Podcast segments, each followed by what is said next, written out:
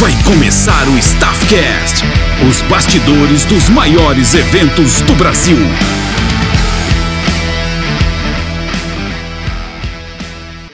Fala pessoal, começa agora mais um Staffcast. Meu nome é Bruno Dias e o convidado de hoje é o Genilson Farias, natural de Maceió, tem 33 anos, formado em publicidade e propaganda, trabalha há 12 anos no mercado da música. Ele é amigo do Neymar, amante de futebol, pai do Arthur e da Alice, produtor geral da dupla José Irineu, popularmente conhecido Ave como Maria. Zé Neto e Cristiano.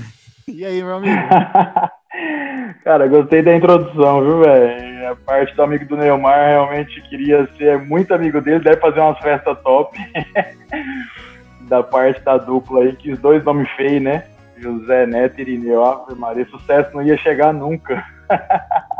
Cara, eu até acho legal falar, porque tem muita gente que não, não sabe, né? Eu falo José Irineu, que o pessoal fica, quem que é, né?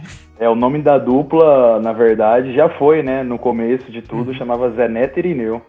Até tem uma história da Paula, que é a esposa do Cristiano, falando que ela foi contratar os meninos para um evento, e o cara falou, não, tem uma dupla boa, Zé Neto e Irineu. Ela falou, não, velho. Chegar dois velhos, violeiro aqui, não vai dar certo. Mas aí chegaram, aí eles cantaram, e aí foi aí que começou o namoro deles, inclusive, mas é, mas é engraçado. Cara, essas histórias não são legais, né? Mas, ô, ô Geninho, é, primeiramente eu quero agradecer, cara, você tá participando, aceitar o convite de estar aqui com a gente, compartilhando as suas experiências, falando da tua, da tua vida, e isso pra gente é muito bom, pra quem tá ouvindo também, tá? Quero agradecer desde já. Que isso, é, eu que agradeço. Para ser sincero, é o primeiro que eu faço entre li- lives e podcasts aí, que eu te falei até antes de começar aí a entrevista, né? Vamos chamar assim. É, hoje em dia tá muito difícil, eu sou muito verdadeiro, eu gosto de falar as coisas e às vezes não é tão legal, sabe? A gente tá vivendo um mundo de cancelamento, mimimi e tal, então eu evito, falo, não, melhor não falar nada pra gente não ter problema. Mas, cara, obrigado, obrigado pelo convite e a gente tem muita coisa aí a somar e tamo junto. Obrigado, cara. Mas é isso aí, ó. Aqui, gente, então, ou vai ser sucesso ou a gente vai ser cancelado, cara. Que aqui a gente fala a verdade. Não tem meio termo, ou a gente vai. Cara, ou o pessoal vai ficar impressionado, vai falar, não, cara, não deu certo, não falou nada com nada, porque tem muita coisa que realmente tá fugindo muito do controle nosso. Hoje em dia, é muita gente julgando, é, muita gente cheio de direito, tudo, sabe, é motivo para ter os juízes de internet colocando o dedo na cara e é isso, é aquilo, e não tá legal. Mas a gente tem que se acostumar, né? Acontece e ver muito o que a gente isso, tem né? hoje. O pessoal costuma apontar o dedo, enfim, entra em qualquer discussão aleatória na internet e compra briga. Eu, particularmente, eu evito, eu fujo de, de confusão. Não, pra mim, eu quero é paz. Eu gosto de confusão. Esse é o problema. Tô brincando. Mas é, às vezes tem algumas coisas que você escuta, o pessoal fala assim, tanta asneira que é difícil ficar quieto e falar, cara, vai estudar, vai entender do assunto, para depois você dar uma opinião, porque o que mais tem é isso, pessoal que realmente não entende, não sabe o que tá falando e quer, quer dar opinião. Mas a gente tem que respeitar, né? Opinião, opinião. É. A gente tem que respeitar, mas não deve concordar se a gente não tiver não tiver o mesmo a mesma opinião da pessoa, né? É, independente de tudo, né? A gente tem que respeitar o próximo, né? É, respeito a sua opinião, não concordo, porém respeito. Acho a sua opinião uma merda, mas É respeito. isso aí, Bruno. É isso aí. Eu acho que essa é a, essa é a ideia. Cara, mas assim, vamos começar, ó. É, primeiro de tudo, eu queria saber de você, assim, você sempre sonhou em trabalhar com uma dupla ou a música, né? Fala um pouco para mim de como você decidiu viver disso, como é que foi essa transição e quais foram os desafios que você enfrentou nesse período, desde quando você, ah, ó, agora eu vou viver de música, vou, é, enfim, como é que foi, como é que foi essa divisão de águas na sua vida? Cara, é, quando a gente começou a fazer o curso de publicidade aqui em São José do Rio Preto, aqui vizinho, tá? Eu tô, tô em Marília atualmente, mas era uma paixão, sabe? A gente sempre gostou de mexer com evento, trabalhar no meio, e foi aí que surgiu a oportunidade junto com o Gil, tá? Que hoje ele é o nosso agenda, inclusive do Zé Neto Cristiano, E aí surgiu junto com ele a ideia da gente fazer eventos universitários dentro da faculdade. E aí começamos.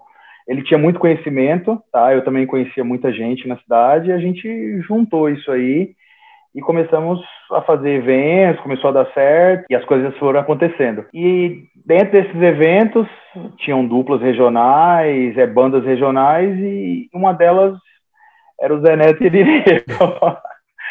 Zé Neto Cristiano. E aí, isso aí depois de muito tempo, a gente teve um convite já do Marquinhos, né? Que ele não foi o primeiro empresário, o segundo, na verdade, o primeiro é o Edmar, que fez o convite ao Marcos, e o Marcos, através, através do Gil, fez o convite para mim, para assumir a produção, e já fazem nove anos, tá? A gente, sim, sempre, sempre sonhou, mas é muito difícil, cara. É um mercado que não basta ser bom. É, eu acho que além de Deus abençoar, você tem que ter um algo diferente, uma estrela, porque tem muita gente boa no mercado, cara. Até hoje tem muita gente e, e às vezes a gente não consegue nem entender por que, que não é, estoura, por que, que não vira sucesso, mas acontece muito ainda. Ah, entendi. Então começou isso aí há quantos anos? Foi o quê? Uns 10 anos atrás? Cara, fazem uns 12 anos já, uns 12 anos atrás, a gente começou a trabalhar com os eventos e com a dupla já estou há nove anos, tá? É, ah. Acho que eu fui o primeiro produtor da dupla e estou até hoje. E, e, é bom, cara, é muito legal a gente, a gente viver tudo que vive hoje, a gente passar nos lugares que a gente passou quando tudo era apenas um sonho, sabe? Os contratantes. A própria rádio com vocês aí, a gente, a gente chegou a fazer pé na estrada aí, você visitava as rádios, ninguém nem te conhecia. A gente teve uma história até muito bacana aí com a Jani, que a gente chama até de madrinha hoje, uma pessoa que sempre nos ajudou e sempre acreditou muito na gente. E eu lembro que no primeiro pé na estrada, quando a gente passou pela rádio, ela nos recebeu e sim, cara, era só mais uma dupla que estava passando ali, mas o carinho que ela teve pela gente, a forma que a gente, com que a gente foi recebido, os meninos eles guardam até hoje, e eu também guardo e por, independente do que aconteça na nossa vida, a gente quer ter sempre essas amizades, no caso sua também, aí do Amarildo, de todo o pessoal aí, sabe, do Paraná, Maringá, Londrina, sempre foram cidades que a gente sempre foi muito bem recebido, graças a Deus. A Maringá FM é, tem, essa, tem esse perfil de, de apoiar o artista, de, de acreditar, né? A gente, porque você trabalha com sonhos, né? Você tá ali, é um artista, ele tá no início, mas é, é, são sonhos que se, lidam, né? É, direto a gente lida com pessoas que passam lá, enfim, às vezes não é o momento, e, mas a gente acredita, porque a pessoa pode virar, né? E a gente não. Como aconteceu com a gente, né? Era só mais uma dupla passando ali no interior, e ó, vou estourar, vou fazer sucesso, e graças a Deus as coisas aconteceram. Mas eu acho bacana, né, de dar essa oportunidade para quem está começando eu acho que às vezes falta esse tipo de incentivo na carreira das pessoas. E isso às vezes muda a vida das pessoas. E, e isso vocês fazem muito bem, tá? Parabéns por tudo que vocês vivem, pela conduta, não é à toa que vocês são a rádio número um aí de Maringá. Você tocou num assunto, cara, que, que é importante, né? A dupla, quando tá no início, é difícil portas se abrirem, né? São exceções que acontecem na, na vida de quem tá começando. E como é que vocês lidam hoje isso com, a, Hoje vocês estão em outro patamar, né? Vocês estão é uma outra pegada. Vocês têm essa consciência, né, que vocês também são bem influentes na vida de, na vida de diversos é, artistas, pessoas, fãs. Como é que é isso, assim? É, vocês lidam bem com, com essa situação? Cara, sim, tá? Os meninos, é, realmente, a gente, a gente que eu falo equipe, não tem do que reclamar, sabe? São duas pessoas realmente maravilhosas, pessoas que é, sabem que eles têm. Eles são artistas, né? Então eles têm esse poder de mudar a vida das pessoas. E eles fazem por onde? Eles fazem questão de realmente deixar um legado, de deixar realmente alguma coisa de positivo na vida das pessoas. E eu lembro até no começo o povo brincava muito, falou, é, você só conhece o artista depois que ele ganha o primeiro milhão. e eles acreditam que deve ter ganho bem mais do que isso e continuam com a mesma humildade, são as mesmas pessoas. Isso isso aí é bom, cara. Isso aí é bom de você deixar um legado. E, sim, não falando só da dupla, mas falando também da gente que trabalha junto com eles, eu acho que não tem nada mais gratificante do que você passar nos lugares que você passou quando era pequeno, sabe? um artista pequeno e falando, cara, vai acontecer e de repente as coisas acontecerem na sua vida e eu acho que, cara, o mais importante é de você sempre deixar a porta aberta no lugar, sabe? Você passar, você mostra que você venceu, que aquilo te fez bem, mas que não mudou sua cabeça, sabe? Que a gente vai continuar do mesmo jeito e se um dia tiver que voltar na cidade para fazer cachê de 5, 10 mil, que hoje a gente já não trabalha dessa forma, né? A gente, cara, voltar com a mesma cabeça erguida e ser sempre bem recebido, eu acho que a gente vai deixar na vida das pessoas é só esse legado e, e tem que deixar alguma mensagem. Acho que a gente a gente está aqui de passagem, a gente tem que pelo menos deixar alguma mensagem positiva na vida das pessoas. Uhum. Eu acho que isso os meninos fazem de uma forma bem bacana, cara. E, e, eu imagino, né, que deve existir uma cobrança, né, muito grande em cima de toda a equipe, toda e a dupla também.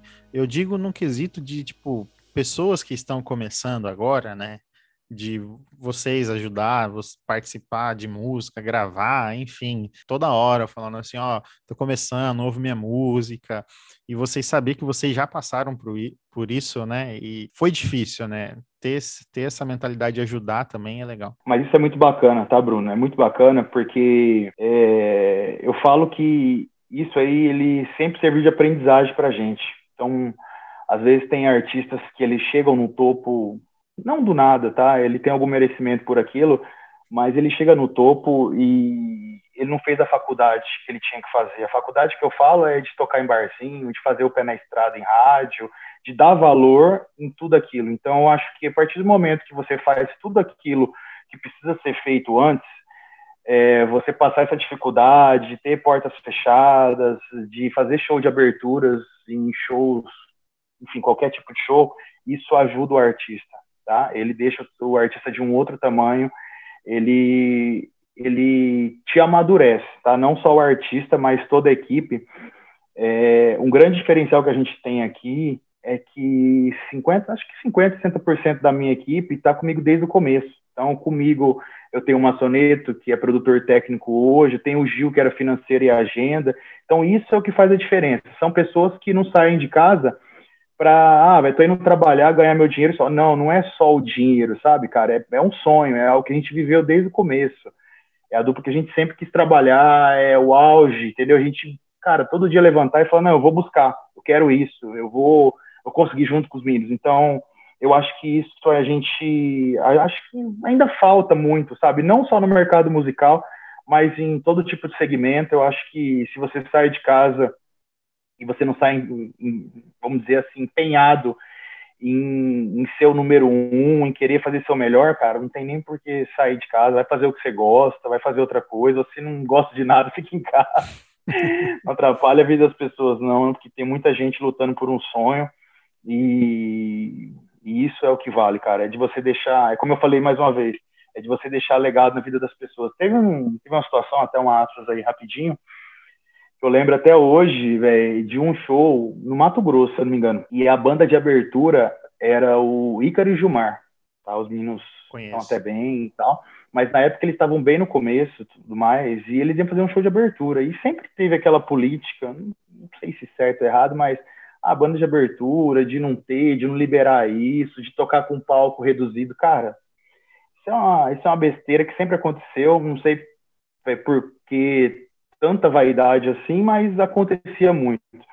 muito. E os meninos sempre, cara, libera, o palco que a gente tocar é o mesmo da banda de abertura, e tipo, sabe?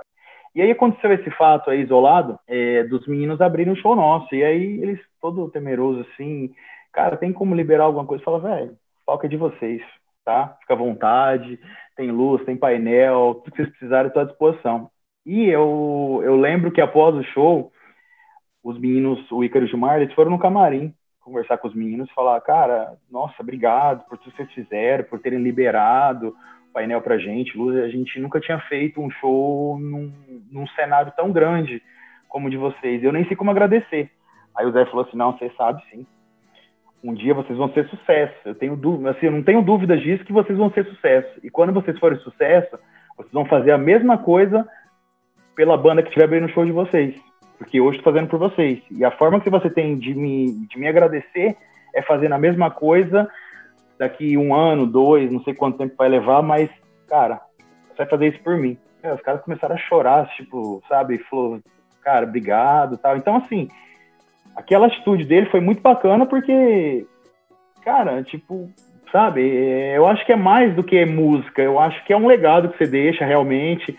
É, é, são atitudes, não é só a gente falar de Deus e a gente às vezes não pregar amor, ou falar de humildade e você não fazer por onde, sabe? Hoje em dia está acontecendo muito isso. As pessoas, elas são uma pessoa internet, elas são as pessoas é, quando tem uma câmera ligada, um celular ou algo do tipo, mas às vezes no dia a dia falta um pouco de amor às pessoas. Então, voltando ao assunto, tá? Eu acho que eu acho que essa é uma mensagem que eles passaram aquele dia que até eu fiquei impressionado, né? Porque eu convivo com eles todos os dias, mas é algo de realmente você você admirar o ser humano que que é Zé Neto Cristiano e eu acho que a maioria das bandas e duplas deveriam fazer a mesma coisa porque isso aí é a maior besteira do mundo de você querer achar que por conta de um cenário ou sei lá de um camarim maior ou de alguma coisa que influencie que você seja maior do que os outros. Tá? Eu acho que você não é sucesso. Igual o Henrique e Juliano falam, eles falam, tem uma frase que eles falam que você não é sucesso, você está sucesso. Então a gente sabe que o sucesso para o artista ele, ele não dura a vida inteira. A gente sabe que isso é passageiro. Então eu acho que a gente tem que fazer por onde. A gente conseguiu chegar, graças a Deus. É, a gente hoje está entre os cinco do Brasil, mas não pode deixar que nada influencie e que a gente mude o nosso jeito de lidar com as coisas por conta é, de achar que ah, eu, sou o número um, ou dois, ou três, e não preciso mais dar satisfação, ou atender fã, ou banda de abertura também que se ferra, então nem aí. Acho que é mais do que isso, entendeu? Já aconteceu com a gente também, com algumas duplas, eu não prefiro não citar nome, mas inclusive duplas que, que estavam no patamar realmente muito elevado na época e que hoje em assim, não fazem nenhuma diferença no mercado musical e às vezes por conta daquilo, acho que, uhum. que não, mas às vezes por conta da índole, eu acho que tinha muito essa política antigamente, né, de o cara se mostrar maior através de um cenário, ou de uma luz, ou de um painel de LED, mas eu acho que essa vaidade não, assim, não leva a nada, não. É, eu acho que a pessoa tinha medo de, de, de do público perder essa, é, essa surpresa, né, do show, né, achar que o cenário dele vai fazer não é que o cenário não faça diferença, mas a pessoa se colocar qualidade no show dele só no cenário, né? Vou falar pra você. Uma vez, uma vez aconteceu uma história. É, a gente estava chegando para um show e a gente estava fazendo muita dobra, cara. Dobra, para quem não sabe, são dois shows por dia. E eram, nossa, a gente chegou a fazer 28 shows um mês, fazer nove shows uma semana, era, era muita coisa. E às vezes a gente, a gente chegava em cima da hora do show muitos lugares a gente chegava em cima da hora. Alguns lugares a gente conseguia deixar uma equipe e já adiantava bem, então chegava e já começava o show logo em seguida, mas alguns a gente não conseguia. E teve uma situação uma vez da gente ter que fechar essa cortina porque a gente chegou sem nada e estava já em cima do horário. Então a gente tinha que, enquanto a banda de abertura estivesse tocando na frente, a gente já tinha que ir montando atrás, porque estava muito atrasado e tudo mais. E a gente precisou fechar a cortina para a gente montar, para também não atrapalhar, porque acho que ficaria mais feio ainda a gente estar tá montando e cabeando tudo com a banda tocando.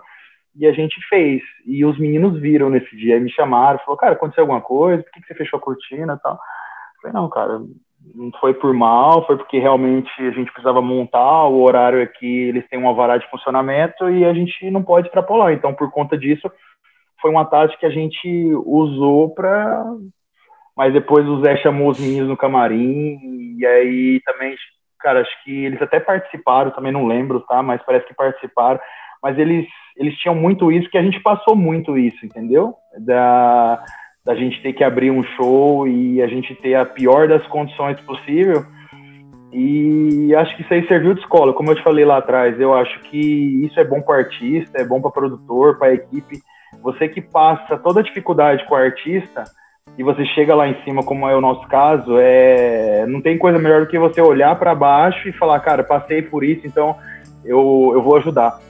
A gente já fechou já em troca de roupa, Brunão. A gente tinha uma loja em Rio Preto, até existe ainda, A gente tocava em troca de uma camisa e de uma calça. Mas não era qualquer camisa que calça. Daquela sessão, uma camisa e uma calça para fazer show na empresa lá, para tocar duas horas e meia, três horas. E aí, você ter toda essa trajetória, você passar por tudo que a gente, a gente já passou. E a gente, por exemplo, a gente chegar no ápice da carreira, que é você ir no Faustão, ganhar melhores do ano, é, prêmio show em si, é gratificante e, e eu acho que você, cara, fala, velho, saímos do nada e conseguimos. Então a gente deixa até uma mensagem para quem para quem está começando, para quem tem essa vontade de ver da música. É difícil? É, muito. Como tudo na vida, né? Não tem mais nada fácil. Mas é muito gratificante. Você sair do. Não é nem do zero, do menos cinco. e você chegar no topo é difícil. E muito mais difícil é de você manter, tá? Porque depois que você acha que é difícil chegar, mas quando chega tem muita gente boa, nível altíssimo. Então para você se manter é muito mais difícil, mas é gratificante, cara, vale a pena e, e, se você tem esse sonho tem que seguir mesmo e sempre torcer e lutar e fazendo coisas boas, Deus vai abençoar, não tenho assim, não tenho dúvidas de que ele sempre, ele sempre ajude pessoas que têm esse tipo de índole. Com certeza. E, e, é exatamente isso que você falou, né? Chegar no topo é tão difícil quanto se manter no topo. Né? Com uma dupla que nem o Zeneto Cristiano, se manter no topo com assim, diverso sucesso, até mesmo no, no mesmo escritório de vocês, é o Henrique Juliano, Marília, Maiara, enfim, Dilcinho. Só monstro. É só monstro, cara. É só, é, é, só pedra, é só pedrada grande ali, não tem, não tem um. Então, assim, é, realmente é, é difícil porque o mercado, ele, cada dia ele tem é, artistas novos e é um talento atrás do outro. E muita gente boa, é exatamente isso, Bruno. Muita gente boa pintando, muita gente boa.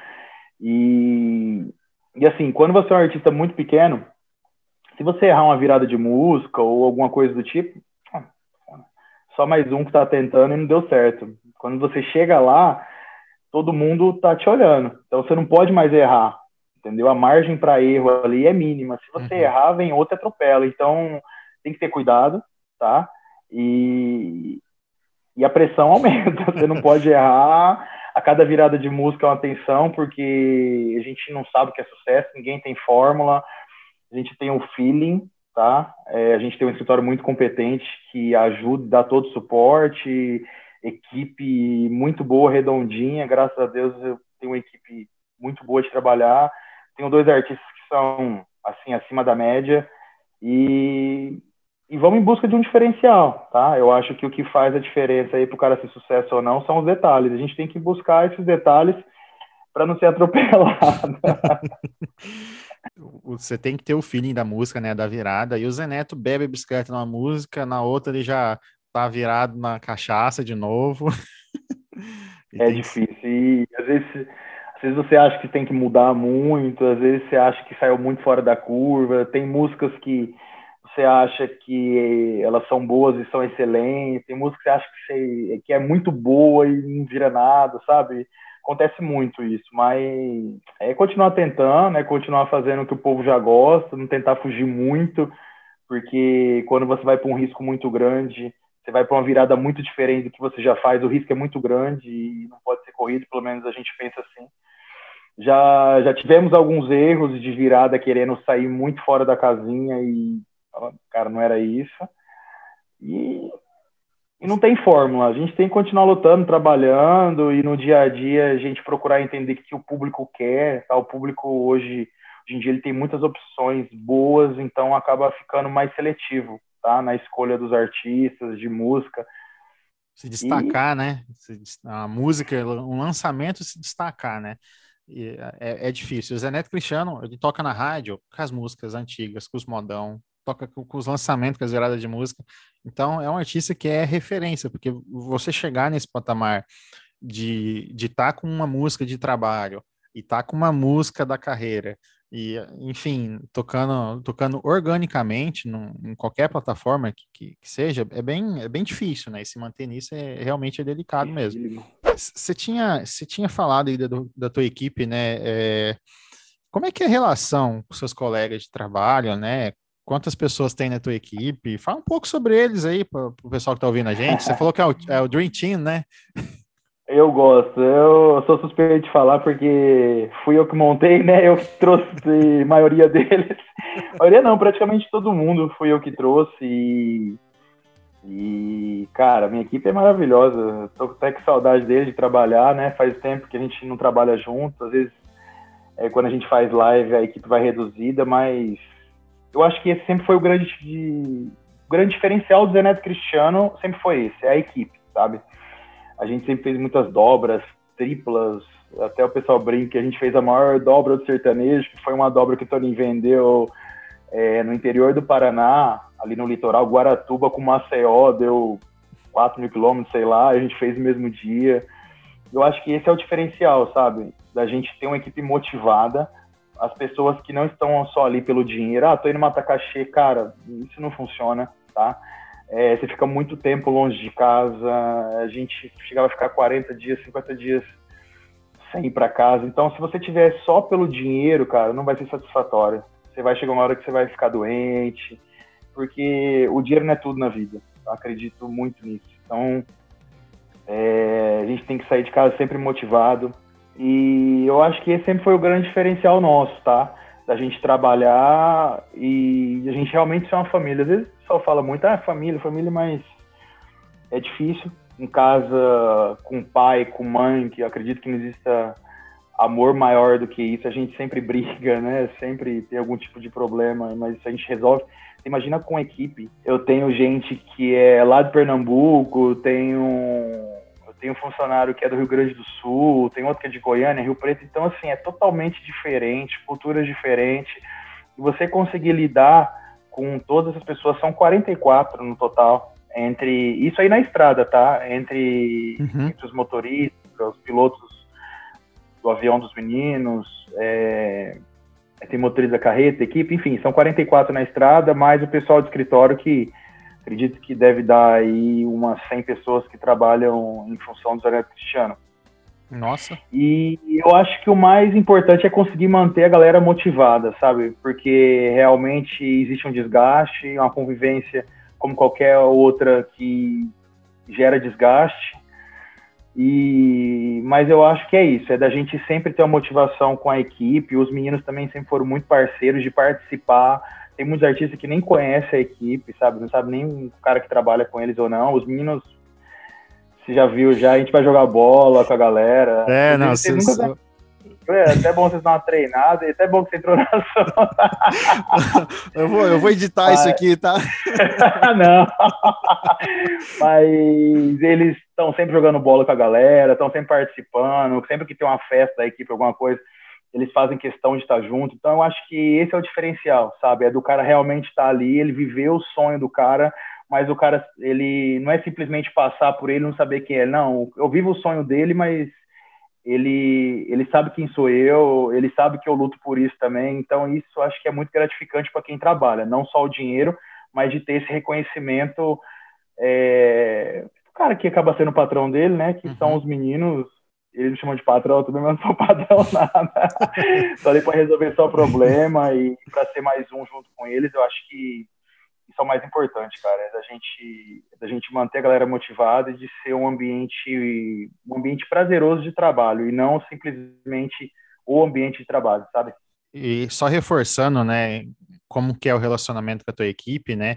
É um privilégio para mim conhecer um pouco de vocês, né? Se tornar, conhecer você um, um, pouco melhor, a dupla, e saber como que vocês se relacionam bem, né? Inclusive no futebol. O pessoal só joga futebol, parece. Eu fiquei sabendo que tinha três equipes jogou, você que está ouvindo a gente aí, tá? É, a Maringá FM jogou contra a dupla Zeneto Cristiano. Infelizmente, por razões técnicas, né, a gente teve que obedecer a ordem da direção e acabar cedendo aí, né, para fazer as boas-vindas com a dupla e, enfim, deixou a dupla Seis ganhar. Seis vezes eles já fizeram boas-vindas e perderam a seis. É sinal que a gente é, é, uma, é uma rádio que sabe recepcionar os artistas, né? Meu, eu só obedeço Boa. ordens. É, tá certo. Não, mas Obrigado, é... Obrigado pela força. Não, mas é, é, é, legal de ver, assim, realmente. É, esse, esse é o ponto que você tocou, Geninho. É, eu percebi. Eu, sinceramente, eu percebi como o artista conhece cada um da tua equipe, porque lá com a gente tinha todo, tinha todo, todos, todos os músicos ou funcionários que, que acompanham vocês, ele tratava bem, sabia o nome. Era uma resenha de, de amizade, né? Ele sabe, ele sabe realmente quem que é quem. Eu conheço artistas que nem você disse aí, que não sabe quem é teu músico, sabe lá malemar o produtor geral, o Rod ali e, e só. Não faz questão também não, falar, ah, cara, beleza, é funcionário, Tive até uma dupla uma vez que aconteceu isso, a gente tava numa van, eles estavam falando isso, e os meninos ficaram putaços, porque o cara falava, não, funcionário é funcionário, não pode dar moral, não, depois o cara pisa na tua cabeça e tal, os moleques. Cara, não é possível que esse cara pense desse jeito. Mas tem pessoas que pensam, infelizmente, e às vezes é por conta disso, não sei se é ou não, mas é por conta disso que às vezes as coisas não acontecem na vida dessas pessoas.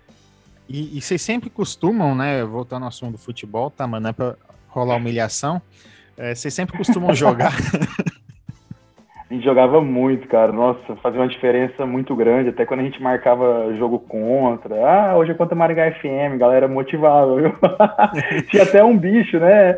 O bicho é aquela compensação financeira quando o jogador ganha um jogo. Não, dava pra ver que rolava isso, era... né? É, mas era legal porque a gente fica muito tempo em ônibus, é muito, é muito difícil a nossa rotina, sabe? Longe de casa. Então, às vezes, é, são motivos, são atitudes como essa, são, são resenhas como essa que dão um gás a mais, que motivam, sabe? É, eu acho que isso aí faz parte daquela, daquele assunto que a gente estava falando de motivação. Motivação de equipe, dos caras não só tá ali trabalhar, monta cenário, monta, vai embora, monta, uhum. vai embora. Eu acho que é mais do que isso. É, eu lembro, eu lembro de um jogo que tinha um cara que eu falo pra você, ele era zagueiro e atacante ao mesmo tempo. Eu não lembro o nome dele. Enfim, eu sei que. É, tinha um pessoal bom lá, viu? Na verdade, quando a gente ia contratar o pessoal, falava assim: a primeira pergunta não era nem o nome, ele falou: você joga bola? É isso que eu ia te perguntar, ó. Vocês contratam. ah, não sabe, não sabe montar cenário? Não, isso aí a gente ensina, mas precisa jogar bola. é isso aí. Ah, sabe tocar violão? Não, ah, pode te ver, isso é o de menos. Você joga bola? Joga, então vem. Mas Ai, era, cara, era um ambiente muito bacana e, e aí depois de um tempo, quando a gente não conseguia mais jogar contra outras, é, outras equipes, até por conta, o pessoal queria sempre ganhar, às vezes tinha uma rivalidade ou outra e tava com os artistas, não podia machucar eles, né? Uhum. É, a gente começou a fazer contra a gente mesmo, e aí tinha o time do Zé contra o time do Cris, cara, era uma rivalidade, assim, que era o mesmo time, nossa, no final teve que parar até porque eles eles até saíram na frente, a gente virou, mas no final falou, cara, eu mesmo falei, falei, vamos dar uma parada, porque isso aí vai dar briga uma hora, vai. Aí o que era para ser um, é para ser um ambiente gostoso, vai acabar sendo de briga, não vai rolar, mas era uma fase boa, viu? Assim, não, é... Tomara que volte logo e a gente consiga fazer, fazer essas coisas novamente já fica o convite para a gente jogar, jogar contra o, o, o, time de vocês. Ver se a gente tira essa invencibilidade, né? Aproveitar que vocês estão um pouco destreinados, né? Não, não tá indo para a estrada, não tá... tem que marcar o, o, primeiro, tem que ser o primeiro ali. Voltou, vamos jogar. Pegar os caras de ressaca, né? Ah, marca um dia que eles estão de ressaca que não rende. Não, mas você não sabe que essa era a tática de, do, do, do litro de chopp na, na perto do gramado? Na, na beira ah, do gramado. Foi bom demais, toda vez que for assim. mas é, eu tenho, uma, eu tenho, uma, curiosidade. Já che, vocês já chegaram, sei lá, é, se atrasar em algum show por conta de um jogo já. antes? Já, cara. Teve uma vez que a gente. Os moleques estavam tão viciados. Cara, estavam viciados, jogava viciado. Tanto é que teve uma vez em Santa Maria que acabou o show. Eu falei brincando, falei, Ei, vamos jogar bola. Tava todo mundo arrebentado. Os moleques falou, cara, se arrumar quadra, nós vamos. Começou. A gente fez o cara abrir uma quadra de madrugada, uma quadra que não tinha nem inaugurado ainda, cara. E a gente foi jogar bola depois do, do show juntou a galera da desmontagem, falou, não, velho, põe outro para desmontar, sabe, desse tipo. Mas já chegamos a atrasar, assim, nossa, muitas vezes. Às vezes os meninos falam, não, quero jogar, quero jogar. Isso era bom para eles, sabe? Porque eles vivem uma rotina muito difícil, eles perdem totalmente a liberdade. E, e às vezes a gente tinha que fazer aquilo para eles realmente eles ajudarem, é, cara, para eles começarem a render até um pouco mais, porque fica longe de casa, longe da família, então isso aí era muito bom para eles, mas já atrasamos eu, eu, lembro que, inclusive aqui em Maringá, o show, o show era na, na, na exposição, começamos a jogar e deu 10 e meia, acho que estava marcado para vocês entrar 11, 11 40 ou meia-noite, eu sei que era 11 e 10 a gente estava no campo ainda. Falou tanto de responsabilidade, de fazer as coisas direito, aí atrasa para jogar bola. Mas em Marigá é diferente, porque o show sempre era de vocês, uhum. né? Na maioria das vezes era de vocês. Aí tava com o chefe, tava com todo mundo, falava, ah, não, estamos em casa, atrasado ah, nada. Não, já era, não. Meu, eu falei assim, meu, o show não é meu hoje, né? É da, da arena, tá jogando, vamos jogar. já me é entreguei é legal, aqui, cara. já me entreguei aqui, já tá. Olha, mas é mudando um pouquinho de assunto, né? É, tem alguma coisa que vocês fizeram é, profissionalmente que ajudou vocês chegar onde vocês, vocês estão hoje, né? Num sucesso tremendo e que hoje vocês não fazem mais? Cara, eu, eu acho que não, tá? É lógico que como a gente sai do nada assim, a gente erra muito, tá? A gente não tem uma forma, a gente não tem uma faculdade para isso. E, e tudo serve serve de aprendizado na nossa vida. Então, eu acho que é isso que a gente leva. Cara, isso não deu certo? Não deu, mas a gente tem que tirar a lição disso. E a gente sempre teve muito disso, sabe? De todo mundo evoluir junto com a dupla, inclusive os artistas mesmo evoluírem e entenderem o quanto, o quanto eles são importantes e, que, cara, não adianta simplesmente subir e cantar. Ele é um artista, ele tem que fazer um algo a mais. E não tem nada que a gente fez lá atrás que a gente mudaria hoje não, tá? Mas tem muita coisa que a gente faz hoje que a gente também fez lá atrás, tá? Tudo que a gente, eles sempre tiveram de humildade, eles prezaram por atender fã, de, de ter esse contato direto, eles mantêm até hoje. Então uhum. eu acho que isso sim é a coisa importante que a gente não pode nunca deixar acabar, sabe? E, e um diferencial dos meninos também, é até, até o Marquinhos deu entrevista esses dias para trás, eu estava assistindo. É, eu acho que falta muito nos artistas, tá? E desculpa até a crítica, não é, não é para ninguém especificamente, mas às vezes o artista, ele quando ele chega no sucesso, ele não é que ele fica cego, mas ele começa a se achar dono da razão, ele sabe tudo, ele não precisa de ninguém, não precisa de nada. E às vezes falta muita gente para falar a verdade, tá? Para essa galera, para esses artistas. Exatamente. Eu acho que é, às vezes os caras ah, é isso mesmo, acabou. E tipo, é, empresário, não tá pensando mais em, ah, eu cara, vou dar sermão no cara para quê? O cara pode ficar bravo comigo ainda. E existe muito isso. A gente chama até dos amigos do sucesso. Muita gente que tudo que você faz, nossa, que lindo, nossa, que bonito. Essa música, nossa, maravilhosa, sabe? Tem muita gente assim. E eu acho que eu acho que isso aí foi um diferencial nosso também, tá? De ter pessoas Fala o não para Junto com os meninos no dia a dia que sabe falar o não. Isso. Ó, oh, cara, não tá legal. Ó, oh, o que você achou do show? É, não foi legal. Nossa, mas nada tá bom. Não, cara. Não tô aqui pra ser mais um. Nós vamos ser o número um. E a gente sempre lutou. Não adianta. Ah, a gente. Não, não pensava. Não, a gente pensava. A gente saía de casa todo dia para ser o número um e a gente conseguiu, tá? Mas não, não é que a gente estava em casa dormindo, de repente bateu na porta, ah, Faustão, ó, oh, velho, melhores do ano é de vocês, a melhor música. Não, nunca, entendeu? Se a gente lutar e não batalhar, as coisas não acontecem, cara. E, e um diferencial era isso, porque eu sempre tive essa liberdade com os meninos, tá, de falar o que eu penso, de dar minha opinião, e eles sempre cobraram a gente lá atrás mesmo. É, o Zé e o Cris falavam, eles viam atitudes de artistas que já tinham estourado e falavam, cara, não deixa a gente chegar nesse nível não, tá? Eu quero que você, no caso era eu e o Marquinhos que ficava mais em cima e falava, ó, oh, o dia que vocês chegarem e falarem isso, a gente vai, a gente vai enxergar, tá? Não vai, a gente não vai ser desse jeito. E até hoje é assim, sabe? Tem muita coisa que eu, eu tenho essa liberdade, tá? E assim, não só eu, mas eu acho que os empresários também têm, o Felipe, Vander, Toninho, Edmar, todo mundo tem muita abertura com os meninos de realmente falar o que pensa e não falar o que o artista quer ouvir. Eu acho que esse é um ponto, é um ponto que, que deve ser frisado, porque, cara, o que mais vê hoje em dia é artista que faz o que quer, que atende fã a hora que quer, rádio, assim, os parceiros, contratantes sempre ajudaram. Ah, já foi, esse cara enche o saco, sabe? Os caras lutaram tanto, te ajudaram tanto. E, né, você deve passar isso, tanta gente que passa em, né, na rádio. Ah, um dia você sucesso. Ah, quando chega o sucesso, o cara só olha para cima, para hum. baixo, fala, não. Não que você esteja embaixo, tá? Muito pelo contrário. Nossa. Mas assim, eu acho que a parceria tem que existir sempre, tá? A gente, quando chegou aí, não era ninguém. E a gente sempre foi muito bem recebido. Então, cara, um negócio que pode ter certeza que nunca vai mudar vai ser o tratamento nosso com as pessoas que nos ajudaram.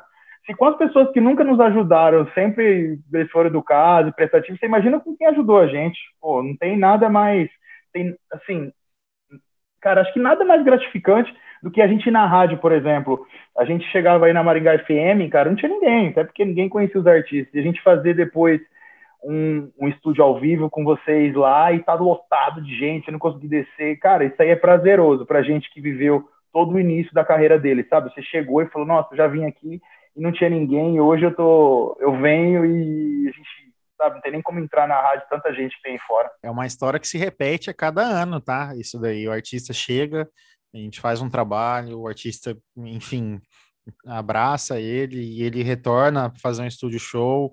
Às vezes nem tem noção do, do impacto que ele tem na cidade. E quando chega a fazer um estúdio show, sabe, chega meio receoso aqui, quando vê a multidão Chega ali. E aí Maringá é diferente. Eu, o público é muito bom de trabalhar, vocês, os contratantes, é tudo muito bom, cara. É um clima muito bom. E, e além dos shows também, todos eles são muito bons, a galera participa muito. Então, é uma das cidades que a gente, a gente pode até pensar em gravar um DVD um dia aí, oh. que sem dúvida que vai ser, vai ser um negócio muito grande e a galera vai participar e vamos ser muito bem recebidos aí, não tenho, não tenho dúvida, sabe? É uma das cidades que a gente realmente ama tocar e ama as pessoas, os amigos que a gente tem aí na cidade. Então, já está anotado aqui, tá? A primeira vez que você participa de um, de um podcast, de uma entrevista. É, cara, tá é a tá primeira. Aqui, já tá anotado. Eu não... Cara, nessa pandemia, o tanto de coisa que eu. Mano, muitos amigos, a galera, às vezes, para bate-papo normal mesmo, eu cara, deixa quieto, porque eu tô me controlando até, viu? Eu sou impossível, eu gosto de falar as coisas mesmo, mas hoje em dia ter uma opinião, uma opinião formada é difícil, cara, é difícil. É melhor fazer o, o bom menino do que, do que às vezes dar uma opinião e te agradar. E é isso que eu tenho com os meninos que eu tava comentando agora. Eu não sou o tipo de pessoa que fala as coisas para agradar. Se eu realmente estou falando, é porque é a minha opinião. E, nossa, a gente já teve até briga já, não de nunca sair na mão, porque nunca não. aconteceu. Mas às vezes eles acharem que não era, eu falei, cara, não é, eu não acho isso, isso foi ridículo, ou isso, sabe, de ter esse tipo de papo como irmão. Falar, cara, isso não funciona. Ó, pra mim, acho que isso não foi legal. Ó, se o show de hoje explodiu, ó, pra mim foi tudo isso, foi bom. Ou, sabe, de você ter uma opinião formada de, de um cara que tá ali que só quer o bem dele. Entendeu? Eu se alguém quer mais o bem deles ali do que eu, não sei se existe, mas assim, é, o show é ruim para mim, eu fico doido, sabe? Fala, cara, eu não gosto, sabe? Às vezes tem um festival com mais oito artistas, dez artistas, é, somos amigos, escritório, mesma coisa, estamos juntos, mas entrou ali dentro, Bruno, é Brasil e Argentina, cara. Ninguém, eu não quero ser entrar para ser mais um show e não, o nosso show vai ser o melhor da noite. Não interessa, vamos Cara, vai entrar o Zé Neto Cristiano agora. Então a galera, puta, entrou os caras, sabe? Eu acho que você tem que ter essa motivação dos caras quererem, porque eles fazem, eles fazem 28 shows por mês, como eu tava comentando com você, e às vezes, cara, tem cidades que eles nem sabem o nome. Às vezes eles chegam na cidade, tá na correria, dobra, todas as vezes eles nem sabem o nome da cidade. É, eles chegam em cima da hora, às vezes eles sabem o nome, mas não sabem o estado, tudo mais. Mas, assim, pra gente, às vezes é mais um show de 28 no mês, de 250 no ano, entendeu? Mas, cara, é para aquela cidade, às vezes é o show do ano, é o show da história da cidade. É o maior show que a cidade já teve. Então você não pode fazer simplesmente, ah, cansado, ou tive um problema, tal. Cara, todo mundo tem problema, todo mundo, artista também é ser humano, mas eu acredito que a partir do momento que ele entrou num palco ali, ele tem que fazer o melhor dele, tem que impressionar, ele tem que deixar marcado aquele momento. Às vezes tem pessoas que eles conversam com você e falam, nossa, teve um show uma vez do Zé Neto em 2000, o Zé Neto Cristiano, tá? Fala Zé Neto, Cris fica bravo. ah, teve um show em 2015, 2016 e nossa, aquele show para mim, sabe, é bom você realmente passar e depois de tantos anos, tantos artistas, você deixar algo marcado ali, entendeu? Isso é, isso é gratificante. Não, mas é realmente é isso que você está dizendo faz todo sentido, porque para a cidade, né, ainda mais no patamar do Zanetti Cristiano, tá, Cristiano, não vou esquecer de você. é, o, o show. Fala só Zanetti, fica até a dica, Vixe, dá uma é, briga danada. Já fica a dica aí, gente. For falar Zaneto, é Zanetti Cristiano. não criar inimizades.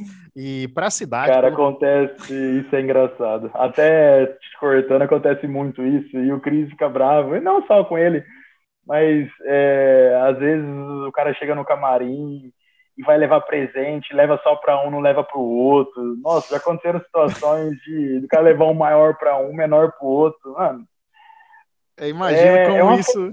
Ali eu tenho dois filhos, entendeu? E às vezes pô, tem situações que você fica até, nossa, fala, como é que esse cara trouxe só um presente, sabe? Como que esse cara, sabe, o fã só veio falar com um e não falar com o outro. Acontece muito. Será que às vezes não é porque eu não sei lá? É, é que assim, eu já eu, eu já vi de tudo, né? Tem fã que vai pro camarim, às vezes não sabe o nome do artista, vai pela foto, né? E acaba às vezes não sabe o nome do não sabe, eu, eu não, sei. Não, aconteceu muito, muito. É, hoje, hoje assim, acho que por conta aí das rádios, hoje não, né? De muito tempo a música chega antes do artista, tá? ela chega antes da imagem do artista. Então, nossa, a gente quando, quando estourou a Seu Polícia, né, que foi a música mais tocada do ano, em 2016, se eu não me engano, ninguém nem sabia quem era Zé Cristiano. Agora, acho que de uns dois anos para cá, realmente, que eles começaram a ter uma imagem mais, nossa, esse é o Zé Cristiano. Mas, cara, falar para você, tinha um tempo que eles já tinham comprado o avião deles e aí era sempre assim, no primeiro show da semana eu ia com eles e no último eu voltava, voltava no mesmo avião. Mas assim, no meio da semana eu ia com a equipe, com tudo certinho. E nossa, quantas vezes no aeroporto os vinhos não estavam e a galera vinha fazer foto comigo. É, o Zé Neto, o Zé Neto, que às vezes só só por conta de eu ter a barba, a barba por ser branquinho, o povo já olhava e falava, ah, o Zé Neto. E tá eu olhava, tá... era um cara de barba branquinho, pronto. Nossa. Tá e às vezes eu ficava aqui. puto. Eu ficava puto porque eu porque os meninos faziam de sacanagem da equipe. Como todo mundo tava de uniforme, o povo queria fazer fotos, né, Cristiano? E sem conhecer, os caras queriam fazer fotos. E aí, todo mundo com sono de manhã, virado, eu falava, cadê o Zé Neto? Os caras, aquele de costa. Nossa, cara. eu falava, não, não é possível. E tinha vezes que eu tava tão assim, que falava, mano, cara, é melhor fazer a foto do que explicar que não é e tal. Eu quero fazer uma foto com você, não falava nada, eu falei, ah, beleza, vamos fazer. Mas é isso que você falou, às vezes, assim, a música chega, mas é, o artista vai ser conhecido depois de muito outros trabalhos. Para não perder o feeling, né? Falando da, das cidades, para a cidade que contrata um show no patamar do, do Zeneto Cristiano, ela realmente é o show do ano, né? Pela, pelo custo, né, pela estrutura que envolve, o nível do artista. Então, assim, é, essa dedicação tem que ser constante mesmo em, em todos os, os, eventos. Você está certo nisso de dar uma puxadinha de orelha neles quando você sentir que. Porque você está no mesmo barco que eles, né? Você, é legal que eles entendam que você. A sua cobrança não é uma cobrança de, de criticar, mas é de contribuir. Exatamente, cara. Eu acho que é de contribuir mesmo. Às vezes tem muitas coisas que às vezes fica pensando, fala, ah, cara, poderia deixar quieto isso. Ah, se o show foi bom, foi ruim, deixa. Sabe, o cachê veio do mesmo jeito, não vai mudar nada. Mas eu acho que não é isso, entendeu? Eu acho que é aquilo que eu falei no começo, se você estiver saindo de casa para trabalhar, ah, porque eu ganho dinheiro bom naquilo que eu faço, cara, larga a mão de fazer isso. Porque uma hora não vai ser prazeroso então, uhum. só o dinheiro não vai compensar. Então, se você realmente não tiver paixão naquilo que você faz, larga a mão, cara. Larga a mão que lá na frente, ou você pode estar tá ganhando dinheiro, pode estar sendo bom, mas lá na frente você vai olhar para trás e falar, cara, eu perdi um tempo é, que eu poderia ter feito o que eu gostava e só fiquei pelo dinheiro e hoje eu tô, eu tô não, eu sou um cara infeliz. Você já pensou em parar de trabalhar com a música com algum, em algum momento? Já. chega uma hora que tudo é cansativo, cara. A gente, como eu falei, a gente abre mão de uma vida em busca de um sonho, tá? Mas um sonho que ele é nosso, mas ele é mais do Zé e do Cris do que nosso. Acaba sendo nosso, tá? Uhum. Mas chega uma hora que você repensa, você para, você olha para trás, você vê seu filho grande, você não conseguiu viver as fases da vida dele, você começa, você começa a ter um outro tipo de sentimento. E é quando você você pensa em desistir, de abrir mão, de fazer alguma outra coisa. Inclusive eu já até já tive vários momentos desses, inclusive já pedi conta para os meninos algumas vezes, mas eles não toda vez falam, não, você tá doido, não vai, e viu? Porque, cara, até da última vez aconteceu isso eles já estavam com o mesmo show fazia um tempo, eles não estavam buscando novidade, estavam vivendo um momento muito bom, tanto, tanto na carreira como financeiro. Então eles meio que esqueceram um pouco. Não é que esqueceram, mas estava tava no automático, não queriam gravar música nova. Aquilo lá, do jeito que estava, estava bom para eles, entendeu? E uhum. vendo tudo aquilo, eu falei com eles, falei, cara, ó, melhor eu ir embora e você toca a vida de vocês, eu toco a minha, tal, porque eu não tava tendo mais motivação. Eu não uhum. tinha, porque, cara, 28 shows no mês, você faz, é a mesma música, é o mesmo tudo, o público, tudo é tudo muito maçante. Isso durante 8, 9 anos, se você não tiver esse estímulo para você conseguir estimular a sua equipe, de ter um algo diferente, de conseguir motivar a sua equipe, não tem que eu estar ali também, sendo que eu não tô motivado. Como é que eu vou motivar a minha equipe? Surpreender, né? então, né? É, então assim, não tinha mais o que buscar naquele momento. A gente já tinha, é, já tinha conquistado tudo, né? não que não tenha mais conquistar, uhum. mas já tinha saído, que nem eu falei, do menos 5 pro, pro ápice da carreira, e chegou um momento que falou, cara, não dá mais, os meninos não querem, estão vivendo outra ideia. E assim, pra gente é muito difícil sair de casa, ficar dias longe. Então, se você não tiver essa motivação e se eles também não quiserem buscar algo novo, eu acho que é aquilo que eu falei não é só pelo dinheiro, tá? O dinheiro ele, ele ajuda, ele faz a diferença, sim, mas ele não é tudo na sua vida. É isso que eu falo. Eu acho que se você faz alguma coisa que você não é feliz naquilo que você faz e você tá só pelo dinheiro, cara, abandona, larga a mão. O dinheiro não é tudo na vida. E eu tive esses momentos com os meninos, é, assim, já te respondendo mais uma vez, né? De querer desistir por conta disso, de você uhum. abandonar para viver um sonho e eles mesmos não estavam vivendo aquele sonho. Então não tinha por que eu viver sozinho e eu querer e eu buscar. E os caras que eram assim, os dois cabeças do negócio não estavam tão motivados quanto eu. Então uhum. eu achei que eu poderia atrapalhar ou ser o cara chato de querer cobrar um negócio que eles não queriam. Então, nas conversas que a gente teve, realmente eles viram, não, então vamos mudar, vamos fazer, vamos gravar música nova. Que aí foi quando a gente gravou a Ferida Curada em Cruzente. Ah. Inclusive. Foi. Você me, mexeu aí, né? Tava, vamos gravar uma música tal, aí veio a ferida curada. Aí, sabe, o show, a motivação de ter uma música nova, de rádio, música tocando diferente, é, é bom. É, é sempre bom ter esse gostinho de, uhum. de coisa nova. Voltando à sua história lá, desde quando você começou a trabalhar com a música, você teve alguma influência de algum produtor? Você virou produtor dos meninos, né? Teve alguém que você se espelhou, assim, que tava que, que te influenciou, né? Cara, eu sempre tive dois caras que eu sempre tive uma admiração muito grande, tá? Assim, na verdade, eu sempre tive por muitos, mas com dois realmente foi diferente. Um é o Pretinho, que era produtor do, do Humberto Ronaldo na época. Como a gente, na época, não tinha o um escritório né, fixo, era só o Edmar e o Marquinho, e aí também tinha o Peninha na época que ele ele tinha entrado no Zé e no Cris, mas ficou, assim, não sei como é que ficou a situação dele, mas ele já era empresário também do Humberto Ronaldo. Então a gente abria muitos shows do Humberto Ronaldo. Então a gente ia, ia muito. Não, desculpa, a gente nem abria show, a gente ia participar dos shows deles. E eu sempre andei com os meninos, né? A gente até morou junto um tempo, em Goiânia, a gente morou junto um ano e pouco. E, e, a gente andava junto, e eu ia junto com eles, então eu via o trabalho dele que era um trabalho, um trabalho realmente muito, muito diferenciado. Ele sempre foi um, cara muito bem quisto no mercado, sempre foi muito inteligente, um cara, um cara diferenciado. Então ele é um cara que, que eu realmente aprendi muito, e com o Renato, que inclusive fez um podcast com você, né? Uhum. Que você me mandou é um cara que eu também tenho uma admiração muito grande, vai por conta do cara que ele é, do profissional, até a gente é muito amigo, mas no começo era um cara que, que sempre me ajudou muito, sempre sempre teve junto comigo. A gente abria muito show, né, do, do Henrique Juliano, o Henrique Juliano estouradaça, e a gente indo ali meio que, ô, oh, tal, dá licença, estamos chegando.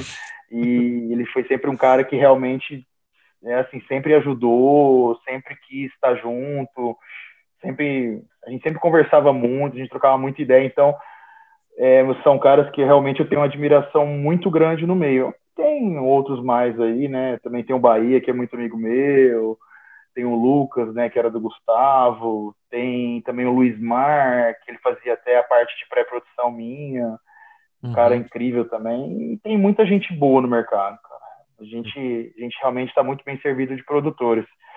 Mas os dois que realmente eu via trabalhando e sim, não usava tudo que eles faziam, tá? Sempre tem a parte boa, a parte ruim né, de todo produtor. Você procura ver o que eles têm assim, de, mais, de mais interessante, tenta levar para sua vida. Mas esses dois aí são os caras que eu realmente, quando a gente estava no começo, são, eram os caras que, que eu via trabalhar e que me serviram de exemplo. Como é que foi o ponto de partida, assim? Você falou que no início da sua faculdade você conheceu a dupla, né, o Zé Neto e Irineu? Zeneto Irineu. Como, é Irineu. como é que foi? Como é que foi isso? Como é, porque eu quero chegar no ponto como é que você começou a trabalhar no time realmente deles, essa decisão. Você chegou neles, você conhecia, era amigo, enfim. Não, na verdade foi o Marquinhos, né? O Marquinhos que recebeu o convite do, do Edmar, né, para estar à frente da dupla. E aí, e aí o Marquinhos, na época, ele me chamou. Na verdade, ele chamou o Gil, eu não lembro como é que foi exatamente, mas eu lembro que ele falou, cara, tem uma dupla, tal, tô precisando de um produtor.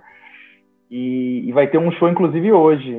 Era num lugar, nossa, não deu ninguém o show, choveu, nossa, não ficaram, não tinha nada no camarim, tinha, tiveram que pagar por um salgado do cara lá na época, não tinha nada, não tinha nem água, assim, terrível. E nem teve o show. Mas Aí foi isso aí, cara. Começou, começou por ele mesmo, e aí. No começo é tudo um sonho, né, cara? Porque a gente. De ter equipe, e aí depois de ter o primeiro ônibus, nossa, na festa, primeiro ônibus, depois quando você tem carreta, nossa, carreta, é tudo a evolução, sabe? Tudo serve de aprendizado. Primeira música tocar na rádio, pô, a gente fazendo Como é que foi? lá, música tocando na rádio. Cara, legal, nossa, é emocionante, porque Todo mundo você fala vê as isso, coisas né? acontecendo, sabe? É, você vê as coisas acontecendo, você vê a música tocar na rádio e fala, cara, é gratificante porque é tudo muito, muito fora do que a gente vivia, sabe? Era tudo. É um sonho, a gente tá acreditando naquilo, vive daquilo, e aí você faz show de R$ 1.500, nossa, cachezão, faz show de 5, nossa, explodimos, sabe?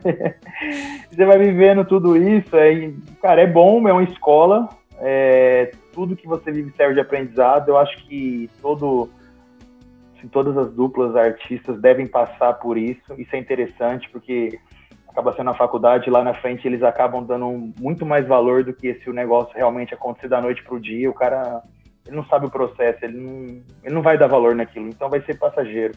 Então acho que o cara realmente tem que dar valor. Mas é mais ou menos isso. Aí, assim, o Marquinhos falou, cara, tem a dupla tal na verdade, falou um monte de coisa, né? Que ia vir não sei o quê, que ia vir um cenário do Luan. Nossa senhora, a gente Pô, falou, nossa, que Rolou top, umas promessas. É, rolaram, mas é bom que a gente, a gente usa até de, de aprendizado, mas foi legal, cara. Foi legal, foi um som que a gente, a gente realmente a gente foi a fundo, a gente viveu junto e não tem nada mais gratificando que você olhar para trás e falar, cara, que história, sabe? Eu não eu, eu, assim, eu sempre brinco com todo mundo. Falar, cara, se você for um cara que vem pra terra e não faz nada diferente, tem que nem você viver, tipo, velho, larga a mão, sabe? Eu acho que tem que pelo menos ser um cara que, se olhar para trás e falar, não, cara, valeu a pena ter, ter vindo, ter vivido, ter, sabe, realmente eu fiz a diferença, eu, eu lutei e não fiquei em casa esperando, esperando as coisas acontecerem, esperando que tudo dê certo.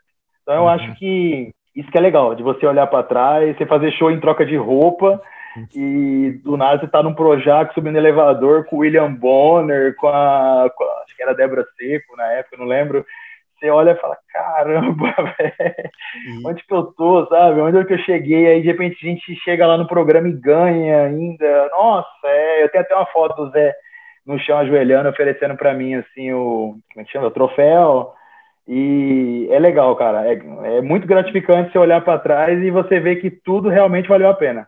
Deve ser muito especial, né? Esse momento aí de pass passar um filme na cabeça de vocês, de, de histórias que você já vivenciou e chegar num programa renomado, né? E ganhar uma premiação. Não, e também de tocar em Barreto, você chegar em Barreto primeira vez, você toca só lá embaixo, de repente você vai pro estádio lá dentro, você vê aquele paredão de gente, você fala, cara, vê o povo cantando, sabe? É muito bom, é motivador, você olha e fala, nossa, é o caminho, chegamos, é, vamos mais a fundo, é isso, é, é prazeroso, cara. Você fazer shows fora do país, a gente já fez algumas turnês fora, já fez nos Estados Unidos duas vezes, já fez na Europa. Chega nos lugares e fala, cara, não é possível. Como é que chegou aqui, sabe? Como é que acontece? Como é que. Então, tudo, tudo é muito gratificante. E eu acho que, que se hoje realmente eu oh, não quero mais trabalhar com música, não é o que eu tenho não quero mais fazer, não tenho mais satisfação em fazer isso, eu acho que eu vou olhar para trás e vou, e vou pelo menos falar, cara, acho que valeu a pena, não foi um tempo perdido, não. Realmente, a gente, a gente saiu do menos 5, igual eu falei algumas vezes, saiu do menos 10 e a gente conseguiu chegar no topo e, e acho que o mais importante é sem pisar em ninguém, sem, sem ser desleal com ninguém, sem achar que quando a gente era sucesso, era acho que a gente está bem ainda, né? Não está no topo, no topo, mas está bem ainda. Mas né, não tem que pisar em ninguém, nunca precisamos pisar em ninguém para chegar. E se um dia ter que voltar a fazer shows pequenos ou shows para mil pessoas, duas mil, acho que a gente vai ser muito bem recebido por todo mundo que, que sempre abriu que sempre abriu enrolei. A gente vai ser muito bem recebido por todo mundo que sempre abriu as portas para gente, entendeu? Acho uhum. que é o mais importante da vida. E como é que foi é, esses desafios, né, que você vivenciou ao longo da tua carreira e como é que você superou isso para estar tá onde você está, sabe? Cara, eu sempre fui, não, sempre fui muito de, cara, eu não tô feliz com aquilo, eu simplesmente, ó, velho, não tá sendo prazeroso para mim, eu, era isso, mas não é mais, então não quero e vou partir. Isso tem que estar tá feliz, senão não compensa fazer. E e aí eu fazia faculdade em Rio Preto na época. Aí eu falei, não, eu quero ir para São Paulo, eu vou fazer minha faculdade lá e eu quero isso. E fui.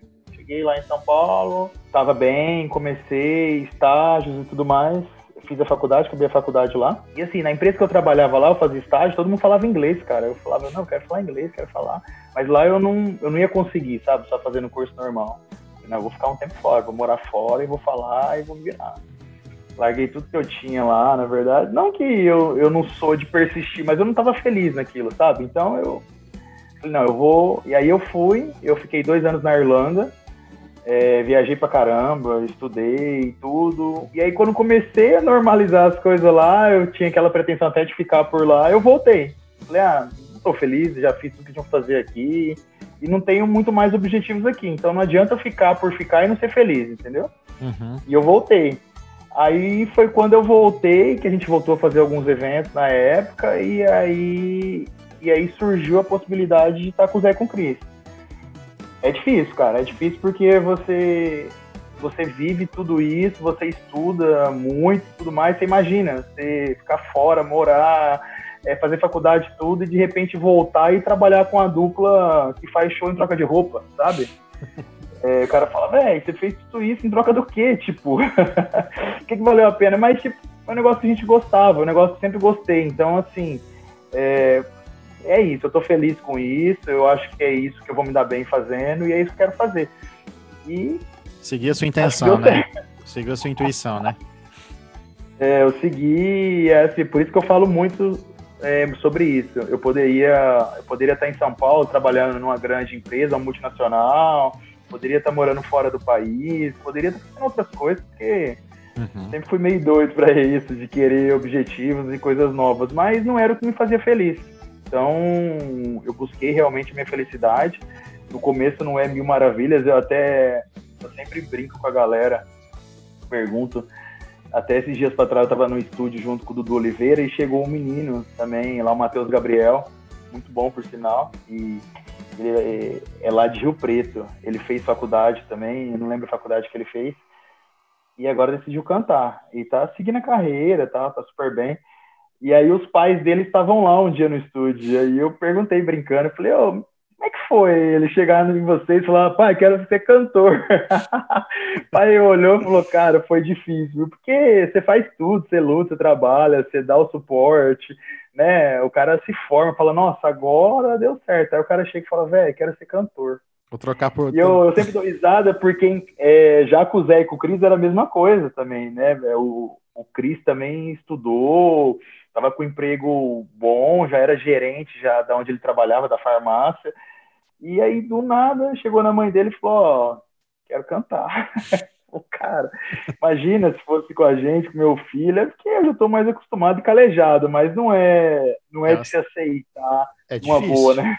É, ter aceitado numa boa nessa situação aí, não é, é, foi guerreiro também os pais, né? Tem que tirar o chapéu. E depois é que o negócio acontece, é bom, fala, nossa, que legal, aconteceu. E, e quando não acontece?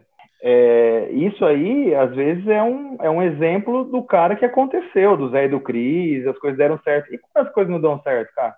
Você bater a cabeça e o povo olhar e falar, cara, foi fazer na sua vida? Você lutou, estudou, fez tudo e jogou fora. Então. Mas tem muito caso que não acontece, né? Infelizmente. Ou até mesmo por, por conta da pessoa, né? Falta esse, essa, essa vontade, né? Essa decisão. Ô, Janinho, fala um pouco da tua rotina para mim, como que é o planejamento do show, quando você sai com os meninos para um evento e quais os desafios, Minha rotina né? agora é só dormir. Vou na academia e jogo um tênis e só, mais nada. Não, mas, é, é, é, em situações normais, como é que é a sua rotina? Quando você pega a estrada, tem um evento, quais que são os desafios que você enfrenta quando você vai para um show? A gente sai de viagem, né? Eu faço sempre a parte de pré-produção. Na verdade, eu tenho o pessoal no escritório que me, me ajuda, me auxilia com isso que era, era o Luiz Mar, agora está sendo a Nusca. A Nusca também ajudava, tá? O Luiz Mar, inclusive, são pessoas que me ajudam muito, tá? Ele, que é muito show, cara, é muita coisa. E são muitas informações, é uma equipe grande, é aeroporto, é piloto, é, é uma carreta aqui com cenário, eu tenho outra na Bahia, que os caras têm que começar a montar já amanhã de manhã, é o, é o hotel que ele entra e se hospeda mais cedo, cara, é muita coisa muita coisa. Então, se você não tiver uma equipe realmente boa, você não consegue fazer, não. Ou consegue e fica doido a cabeça. Mas o meu, o meu realmente tem uma equipe muito boa, ajuda muito. E aí o pessoal, eles fazem a parte de pré-produção, tá? E aí dá uma mastigada, que é, é de receber a ficha de produção do contratante. A ficha de produção, para quem não sabe, é uma ficha onde tem as informações do show, o hotel, o som que vai atender, aonde vai ser o local, o horário, tem todas as informações do evento nessa ficha de produção. E eles que recebem essa ficha, a primeira peneirada, vamos dizer assim, eles que fazem, eles que fazem, ligam, tal, checam, e aí depois eles passam para mim. Aí eu faço isso aí durante a semana, tá? Eu tô de folga, normalmente eu não tô de folga, eu chego em casa segunda-feira, por exemplo, eu tenho que pegar e já começar a ligar, porque já na quarta, quinta começa show, então você tem que se antecipar. Se tiver um problema com o som, com alguma coisa, tem que mudar nesse meio tempo. E aí, quando a gente chega na cidade, a gente vai pro hotel, tá? Eu deixo a equipe, banda e a técnica, o pessoal toma um banho. A banda continua no hotel e aí o pessoal da técnica vai pro palco comigo. Chegou no palco, eles fazem a montagem, tá, do cenário por volta de 5, 6 horas da tarde, o palco já está montado. Geralmente a gente passa som, tá? Em todos uhum. os lugares, mesmo tendo a gente trabalhando com mesa digital, a gente ainda tem esse costume de passar som. Com a dupla, tá? você passa som? Não, com a equipe, com banda, né? Porque uhum. em, em, algumas ocasiões, geralmente nem a banda passa mais, tá? Eles estão trabalhando.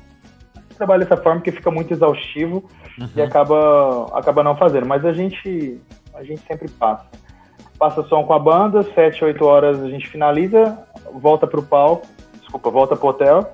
Uhum. Do hotel você janta, toma um banho, se der para descansar bem, se não der, você volta pro palco. O show começa às 11, meia-noite. A gente chega sempre uma hora e meia antes do show, a gente faz atendimento de fã, imprensa, do contratante, equipe, família. Sempre foram cara sempre atendeu todo mundo. Nossa, tem vezes que é, é até exaustivo, sabe? Porque, nossa, é muita gente, é muita coisa na cabeça. E, e atende, mas, sei. Eles têm isso, eles atendem todo mundo, é muito bacana da parte deles isso. Show, aí você tem todo esse, todo esse trabalho antes, depois tem execução de show, uma hora e meia. Né? O show dos meninos sempre é de uma hora e meia, duas horas. Executam o show, acabou, vai para desmontagem. Aí é desmontar tudo que você fez, em torno de quatro horas para fazer tudo, para desmontar instrumentos, desmontar cenário. Desmonta, fecha a carreta e vai para outra cidade.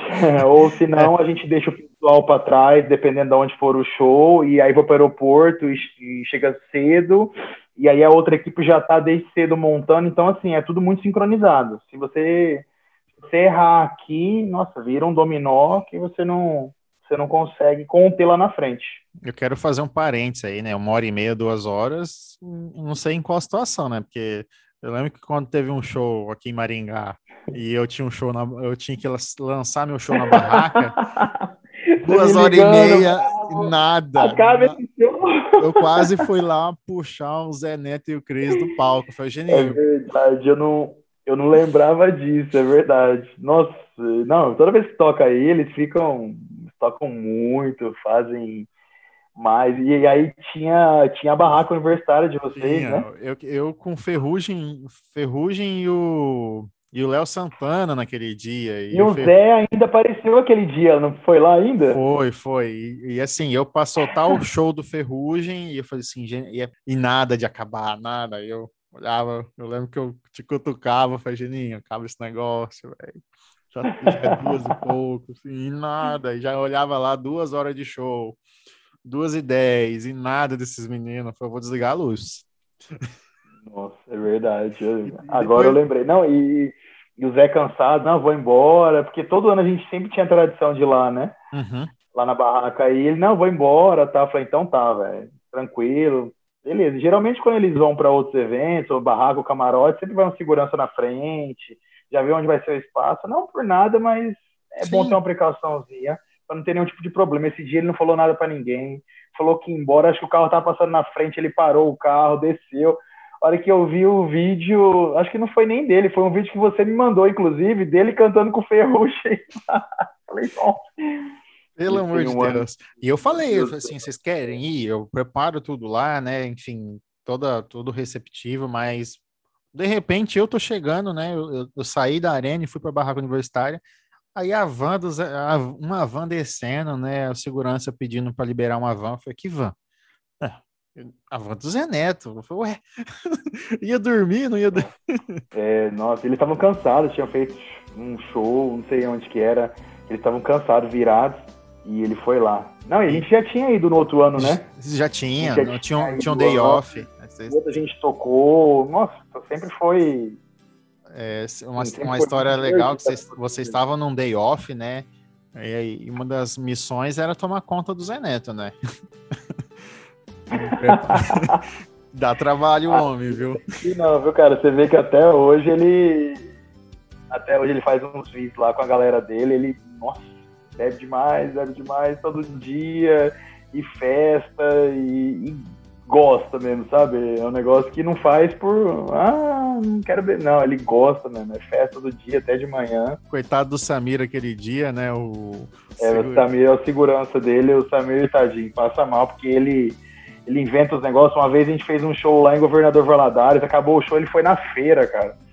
Acabou o show, ele foi na feira junto com o Samir e andou a feira inteira, comprou um monte de coisa na feira. Depois ele foi num bar jogar sinuca com um cara lá. Não, e eu acordei no outro dia eu vendo, eu vendo ao vivo dele assim, cara, né, que já tinha acontecido, mas eu vendo tudo de nada, ele tá na, ele tá na feira, porque ele tá num bar, porque ele tá numa escola. Meu Deus, o Samir atrás. Ele, Não, ele, é, cara, ele, é, é, ele é uma arma, é uma mala, né? Esse dia em Maringá deu trabalho. Vai, empolga e é sempre daquele jeito onde chega, é sempre brincalhão. O pessoal sempre pergunta, oh, ele é daquele jeito, fala, velho, todo dia, cara. Ele, ele é muito, assim, é espontâneo, é um cara que sempre tá de bem com a vida, sempre acorda muito bem. E é difícil ver ele de mau humor, tá? Eu acho que eu nunca vi ele acordando de mau humor, na verdade. Geralmente a gente sempre acorda, tá? Eu nunca vi, tá? Eu já morei junto com eles, gente, a gente anda muito junto, a gente tem uma convivência assim, muito grande. E eu, dificilmente vi ele, ele de mau humor. Já vi ele bravo com alguma situação, mas de mau humor, de não estar tá bem, é. Às vezes tem vezes que é até difícil, porque tem uma reunião, coisa importante para conversar, e tudo é motivo de brincadeira, chacota, mas isso é bom, é bom que alegra o ambiente. E eu, eu, vejo que, assim, né, nesse dia que, que ele foi especificamente, né, para curtir o evento, e você tava também com a gente, teve no, no, dia do day off, eu falo que você foi curtir, a gente montou um camarote com chopeira, enfim.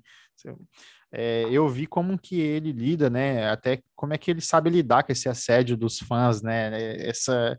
É, porque, assim, ele chama atenção, né, chega é, olha o Zé Neto, enfim. Não, ele faz uns negócios.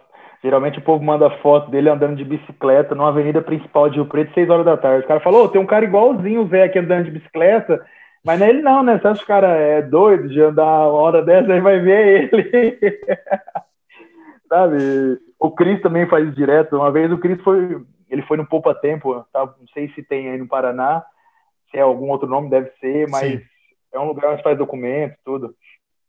E eles acham que tem hora que eles, sabe, eles estão tão acostumados com isso, de ser simples, que eu acho que tem hora que não cai a ficha de quem eles são, sabe? O Zé, o Zé, não, o Cris, dias atrás, foi no poupa tempo, sabe, fazer documentos, sabe? O segurança uhum. bravo, ele travou o lugar. Tipo, não, sabe? Fala, cara, vai embora.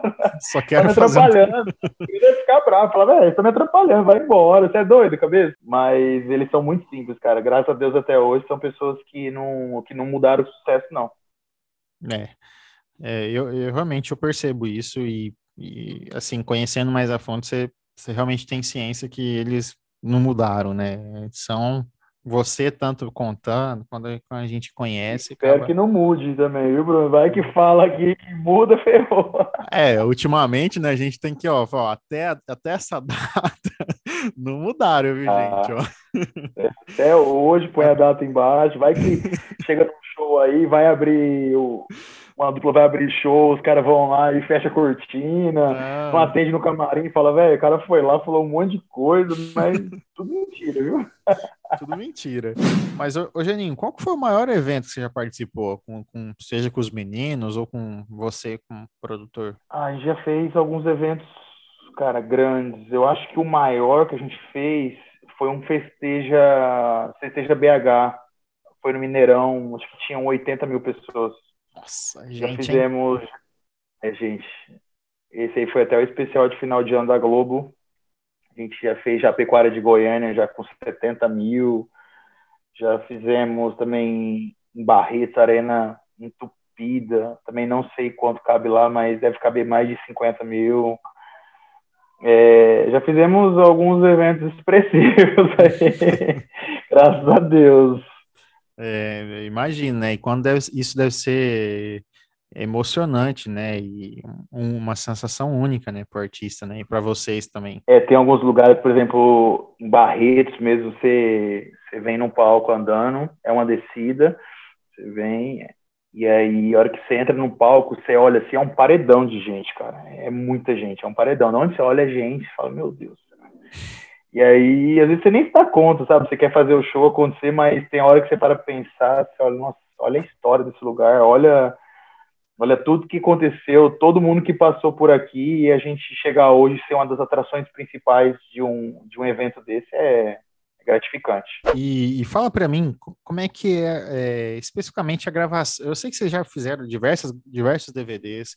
Como é que é a gravação de um DVD? Me fala um pouco dos bastidores, como é que é, é essa emoção por trás desse projeto que assim, é marcante né, na vida do, do, artista e enfim, de todo mundo. É mais fácil que fazer live.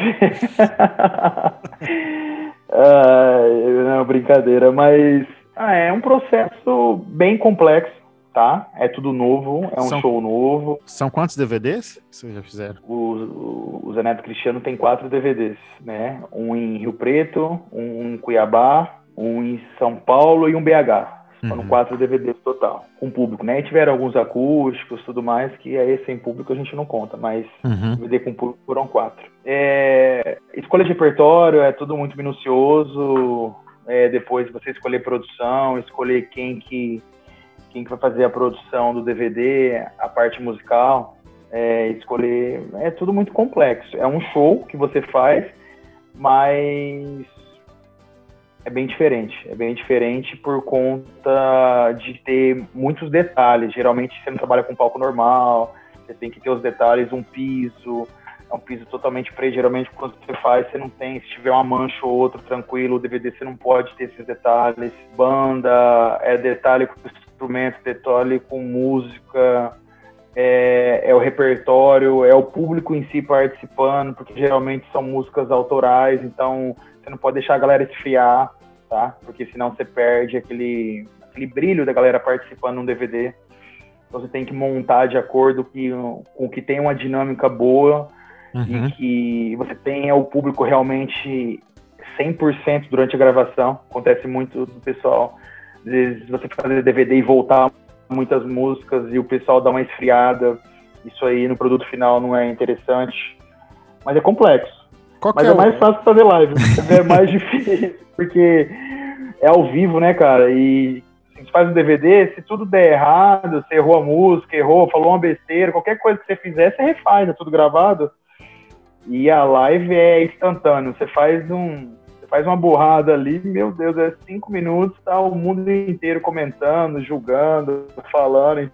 Então, assim, é bem complexo. Além de você ter um termômetro ali na hora, né? Que é o público participando, ó, 1 milhão e 800, 1 700, ó, tá caindo, interação. Então, é, é um programa de TV, né? Que você fica vendo ali como é que tá a sua audiência Uhum. E sem contar que você tem que estar tá sempre buscando novidade, né? Porque se você voltar a fazer e fazer sempre a mesma coisa, é igual fazer um programa de TV e passar o mesmo cara participando ou cantando a música todos os dias. É, na, uhum. Vai fazer um legal, dois, mas a partir do quarto, quinto não vai ter mais público participando. É. E qual, é assim, qual que foi o mais especial? Qual foi o DVD mais especial e por quê? Cara, todos eles foram especiais, tá? Eu não sei qual foi mais mas eu posso te contar um a um. Em Rio Preto era o primeiro DVD, tá? Era tudo novo, era aquele negócio tipo, mano, possa acontecer e tal. Então, por ser em Rio Preto, foi, foi incrível. O segundo, acho que ali foi. A gente achava que uma consagração, mas não era, tá? Hoje, vendo, olhando para trás, a gente vê que não era tudo aquilo. Mas é aquele momento que você faz um DVD para 25 mil pessoas em Cuiabá, é, você tem a música mais tocada do ano, que foi a Seu Polícia, e você, você refazer ela. Uhum. Você tem as participações. E no dia de Cuiabá, a gente também teve um probleminha, um probleminha entre aspas, né? É, que era um show, show do Chitãozinho Chororó, Jorge Matheus e Bruno Marrone no mesmo dia. Não sei se, se houve em partes um desentendimento, mas houve e a gente fez assim, colocou 25 mil pessoas, então ali, ali foi muito legal, até, até chorei no final do DVD, porque realmente ali foi um.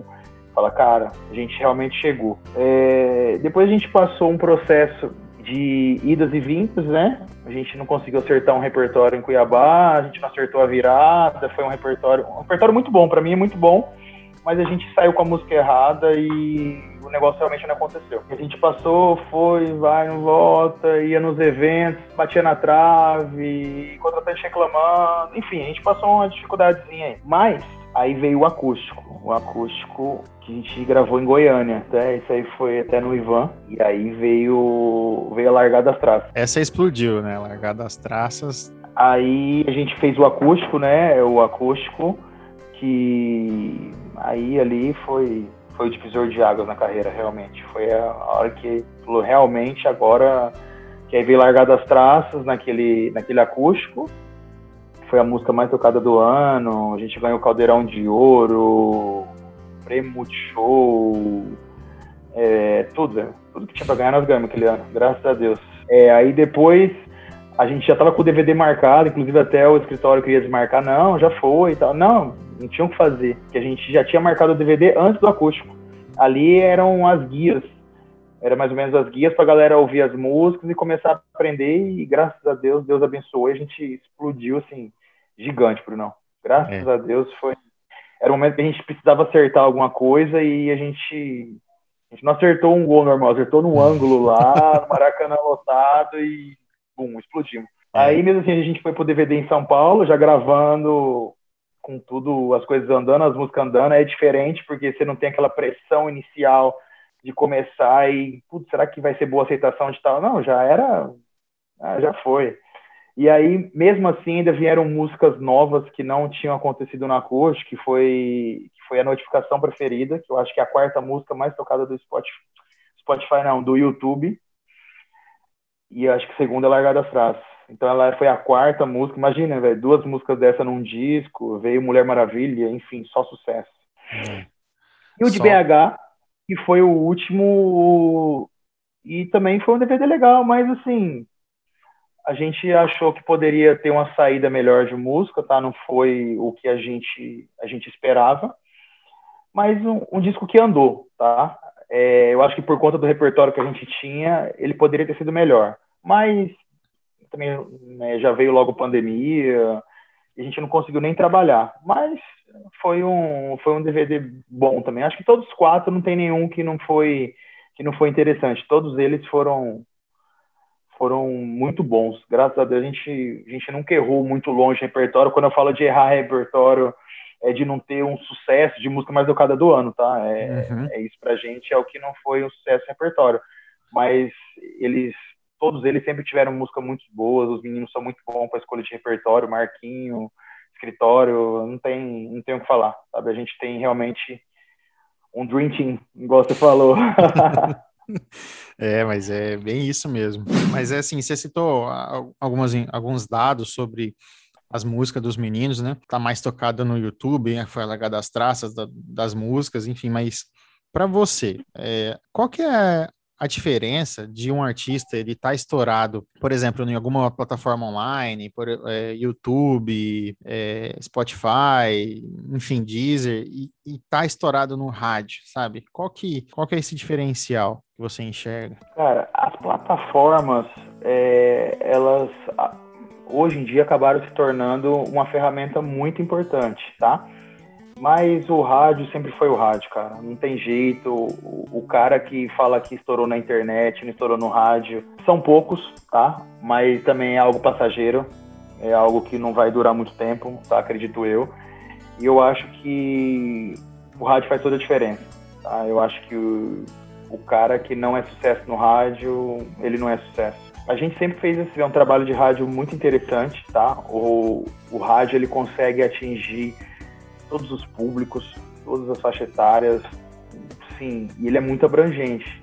Então, hoje, lógico, com internet, tecnologia, a gente tem plataformas que estão ajudando muito, tá? E a gente tem um termômetro também diferente, mas a gente só estourou quando realmente as músicas estouram em rádio. Se ela estourar na internet e não estourar no rádio, ela não estoura, entendeu? Ela, ela fica naquele meio campo ali. Então, tem muitos artistas que hoje em dia eles optam por fazer só só internet, não sei se está deixando de rádio, mas é bom pra gente que faz rádio, a gente faz e, e é o que ainda é o diferencial na nossa carreira, é isso. O rádio é consagra, né? O rádio ele, ele tem esse perfil de consagrar o artista. Não, e a música que toca na rádio é a música é a música que toca depois nos shows, que toca na rua, carro de som, é, é isso, é o povo. É, é o povo mesmo que está ouvindo, é o nosso público. Então a gente fala direto com eles. Então é, eu acho que é muito importante. Até a gente teve uma, a gente teve uma experiência de uma das últimas músicas que a gente lançou nesse DVD de BH, que ela era, ela batia números incríveis em todas assim, as plataformas e a gente fazia, a gente sempre faz show muito lá para cima no Nordeste, é, geralmente em dezembro, em janeiro. E é um termômetro que eu tenho muito grande, sabe? É, todo show que tem nosso lá para cima, esses lugares, assim, a gente, eu sempre vou mais cedo, sempre tem banda de abertura, faço questão de ver o que tá acontecendo, o que que tá rolando, o que que os caras estão tocando. Tem, às vezes tem cada coisa que você encontra fala, mano, não é possível nunca ouvi essa música, e todo mundo cantando, e você vê que é sucesso, você vê a aceitação do público. Então, é um termômetro que eu faço, é de sempre ir para shows de banda de abertura, principalmente em Norte, Nordeste, porque eles têm, um, eles têm uma cultura totalmente diferente da nossa. E ali eu consigo ter um termômetro de tudo uhum. que acontece. É incrível. Se a música estiver tocando em rádio, a galera ali das bandas de abertura, os carros de som tocam e, e, é sucesso. Eu acho que são os dois fundamentais. As uhum. plataformas, e esse é o exemplo que eu tô, eu tô dando, a gente tinha uma música que tocava muito em plataforma, tocava muito, mas você ia para esses, pra esses shows de abertura e a música não tocava. E aí falar, cara, e aí? A música tá bem, internet, mas o povo não tá, não tá cantando, as bandas não cantam, o carro de som não tá tocando, então a gente não tinha esse termômetro e a música realmente foi boa, mas não foi o sucesso de você ouvir uma largada das traças e a banda de abertura tocar cinco vezes antes de tocar.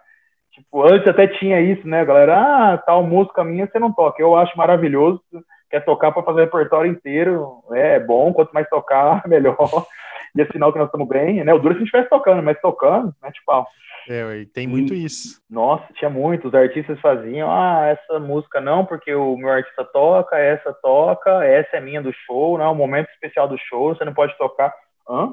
Já tomei chamada de produtor, assim, pô, o DJ tá tocando. Pior se não estivesse tocando, pensou se o DJ estivesse tocando a banda, falando, meu Deus, ferrou, ninguém tá tocando, mas eu, eu sempre vi com bons olhos isso se o cara tá fazendo é porque é sucesso e quanto mais executar, melhor e vão para cima. Mas tinha isso, né? Essa política do Tem. ah, não toca tal música. Não, e às vezes tinha a música dos outros. O cara fala, ah, essa música é a música X do meu show, é a música crucial, então tira também, sabe? Cara. Isso é terrível. Eu achava era bom. Ah, você é, você é diferenciado hoje. nessa sua vivência, assim, qual que foi o maior perrengue que você já passou? Ai, sempre tem, até hoje tem perrengue. Mas acho que o mais o mais marcante, assim, foi uma vez que a gente, a gente vendeu alguns shows antecipados, 15 mil cada show na época. E aí o cara pagou antecipado, comprou acho que dois ou três shows e a gente não tinha microfone, não tinha nada, e foi pro Paraguai comprar. E foi eu, Zé, o Cris, o Marquinho e o Gui, né? Que é o filho do Marquinhos. E o Marquinhos falou: Não, conheço tudo lá, sei horário de ir, horário de voltar, fica tranquilo. E no final a gente, a gente fez a compra, voltou, o dinheiro contado, que era o dinheiro da nossa vida. Aí voltamos, o carro do Marquinhos quebrou em cima da ponte, e aí era divisa São Paulo e Mato Grosso. No, você ligava e aí o seguro dele tinha vencido, não conseguia ninguém para resgatar. Aí você ligava em São Paulo, cara, não, aí é Mato Grosso. E é Mato Grosso, não, é São Paulo. e, e, a gente, antes de começar o nosso trajeto, a gente passou em um amigo nosso em Dourados. O cara falou, velho, vocês são loucos, viajar de madrugada. E o Marquinhos falou que a tática era madrugada, né? Ela falou, madrugada é onde a galera realmente, eles mais olham, fiscalizam. Não tô incentivando ninguém a fazer isso, não, mas a gente passou isso. E aí a gente ficou lá e dormiu, e todo mundo com medo, toda a base policial que passava, a gente rezava, rezava, rezava, rezava. No meio dessa viagem tinha um locutor de uma rádio, a gente até encontrou esse locutor depois de um tempo ele ele fazendo ali tal o programa dele, o Zé sempre foi um bom imitador, ligou na rádio, entrou ao vivo na programação falando que era o Mato Grosso, convidou um show que não existia. Nem a cara e dele. E aí, né? É, nossa, eu tinha esse áudio até hoje gravado. Eu vou ver se eu acho, vou te mandar depois. Aí, catando Feliz Natal pro povo na rádio, falando que era o Mato Grosso. Até o Mato Grosso ouviu isso depois, depois de um tempo. É, riu da brincadeira. E todo, toda a base que passava, a gente rezava tal. E na último, no último pedágio, já em José Bonifácio, que dava 25 minutos de Rio Preto, a polícia mandou encostar. Falei, puta, perdemos tudo. Mas foi um perrengue. Aí, quando a gente tava encostando, por conta a gente tá na, é, na parte de trás, o filho do Marquinhos também era muito criança ainda, abriu o vidro, aí a gente perguntou, é, então, é a gente? Ele falou, não, não, pode ir embora. É, aí tá, acabou liberando.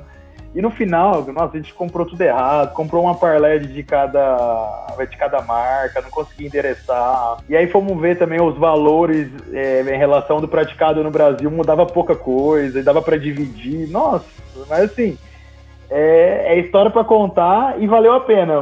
A gente conta isso até hoje, que foi uma das mais que a gente mais passou aí. Mas não, sempre tem. No dia a dia sempre aparece, todo mundo acha que o artista por estar no patamar igual os meninos é tudo é tudo lindo, maravilhoso, fácil de trabalhar, mas não, assim, acaba se tornando mais fácil, tá? Uhum. Do que quando a gente era um artista ali com cachê de mil, cinco mil reais. mas, mas também tem perrengue, tem perrengue demais. Que tipo de perrengue que acontece hoje no patamar deles? Da gente conversar, de fazer a parte de pré-produção com o contratante, e aí o cara, o cara fala que tem, que é aquilo, o cara se comprometer, ó, oh, é isso, não, tá tudo certo. E aí chegar na hora, por exemplo, a van, ele fala que tem 15 lugares, chega no dia lá, não tem van, ele fala que tem as vans todas que a gente precisa, chega lá, aparece com uma e quer dividir com outra banda. O som, o cara fala que tá com uma situação, chega lá, às vezes já é um problema que você já passou com a mesa, por exemplo, de som, falou, ó, oh, o fader não tá funcionando, tal. Não, já arrumei. Aí você, não, beleza, então tá aprovado a locadora. Chega na hora, o, o mesmo fader tá com problema. É... Cara, esse tipo de coisa, sabe? Quando o cara age de má fé e com malandragem. Eu acho que o cara tem que ser honesto, pelo menos. Ó, oh, a situação não é das melhores, aconteceu isso, consegue fazer? Consegue? Ah, beleza, o cara tá sendo honesto, pelo menos, jogando limpo, eu acho que é o que vale. Agora, quando vem com malandragem, é, é complicado. No início da carreira, o Zé Neto chegou a fazer até qual o valor de cachê de show? Troca de roupa, que nem eu te falei, ué. é, troca de roupa, uma calça, uma camisa daquela sessão, não é da loja inteira não, viu? Mexe nas coisas não. Você chegava pro cara e falava, vamos fechar um show aí, vamos... Não, é, esse aí, troca de roupa, era uma confraternização de uma loja aqui de Rio Preto, eles que eles que ligavam ofereciam. E na época, nossa, era maravilhoso, né? Não tinha roupa para vestir. Já tava indo lá cantar em troca, não ia gastar nada, ia ganhar roupa, tava bom. Aí depois cachê de mil, cachê de dois, cachê de cinco, aí dez, e vai. Mas já fizemos show de mil reais, mil e quinhentos reais, fizemos um monte. E tem um monte de contratante nossa. Eu lembro que tem um até hoje em São José do Rio Preto, que é o, é o João Vitor. Ele é dono até de uma boate lá da The Club, gente finíssima, inclusive. Ele uma vez comprou um show do Zé e do Cris por 15 mil. Ele comprou, fez no Vila Conte, que é onde a gente gravou o primeiro DVD. E, nossa, ele reclamava, nossa, nunca teve esse cachê, eu paguei 15 mil, reclamava. Hoje, toda vez que ele me encontra, ele falou, oh, não tem daqueles cachê mais de 15 mil oh, se tivesse, deixa um para mim, tal, tá? quero, quero uns dois, na verdade. Se é, tiver... não, eu falei, se tivesse, deixa eu comprado uns 10, apagado à vista. Não, mas é que bom que ver que isso desenvolveu, né? E vocês estão no patamar que vocês estão. É, qual foi a melhor história que você já vivenciou nesse meio, assim? Você falou dos perrengues, né? Mas com certeza deve ter aquela história que te emociona até hoje, de você é, lembrar e, e, poder compartilhar com a gente esse, é, esse momento aí que você, você já passou? Ah, cara, tiveram muitos, sabe? É, só de estar com os meninos no dia a dia, viver com eles é é sempre, é sempre uma motivação, é sempre uma alegria grande. A gente já tinha uma fã dos meninos que ela estava numa fase bem crítica, uma época no hospital em São Paulo, e ela estava mal pra caramba, e a, e a mãe entrou em contato, que o sonho era conhecer os meninos, e eles não, vamos lá, fizeram questão, estavam um monte de coisa na agenda, eles passaram na loja, compraram um urso gigante, assim, e eu fui, liguei pros caras do hospital, a gente conseguiu entrar, e ele foi visitar a menina, nossa, tipo, cara, é umas coisas que não, não tem dinheiro que paga, sabe? E você junto naquilo, e assim, não sei se por conta daquilo ou não, tá? Também não sei, mas ela tá, ela tá viva até hoje. Então, assim, são coisas que o cara realmente, assim, por isso que eu falo, é, artista, ele é diferente. Ele tem que saber que ele é diferente, ele não pode ser mais um. E eu acho que é isso que você tem que fazer na vida das pessoas, cara, de deixar uma mensagem, de deixar, sabe, de deixar realmente um legado, alguma coisa que se daqui 20 anos, 50, 100 anos, ó, as coisas acabaram, não tem mais dupla sertaneja, enfim, o que acontecer, você realmente deixar seu nome marcado.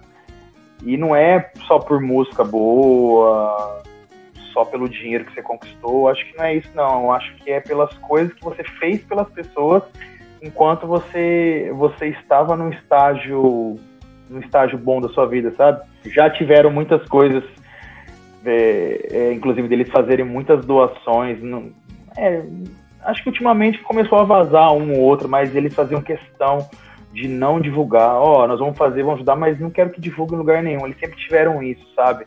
De não querer fazer para mostrar, ah, vamos fazer e vamos Ah, vamos, vamos fazer e leva a câmera, vamos filmar. Nossa, acho que até a primeira vez que a gente fez um. Eu fiz um post dessa situação. É, que eles foram visitar as meninas, eles não queriam nem que divulgasse. Não, aí eu fiz uma foto e eu postei depois. Falei, cara, aconteceu um negócio hoje, tal. Vai até ver se eu acho, vou te mandar.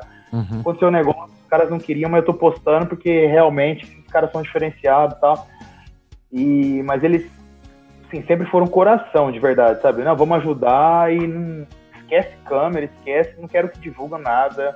Aconteceu muitas vezes, é, do Cristiano fazia isso muito. Às vezes, invés de ter um cara trabalhando ali, às vezes o cara ter algum tipo de problema, deficiência, e aí a gente mandar chamar o cara atrás do palco, não sabia nem para quê. Ele falava, oh, e aí, cara, tem quanto de mercadoria? Ah, tem mil reais.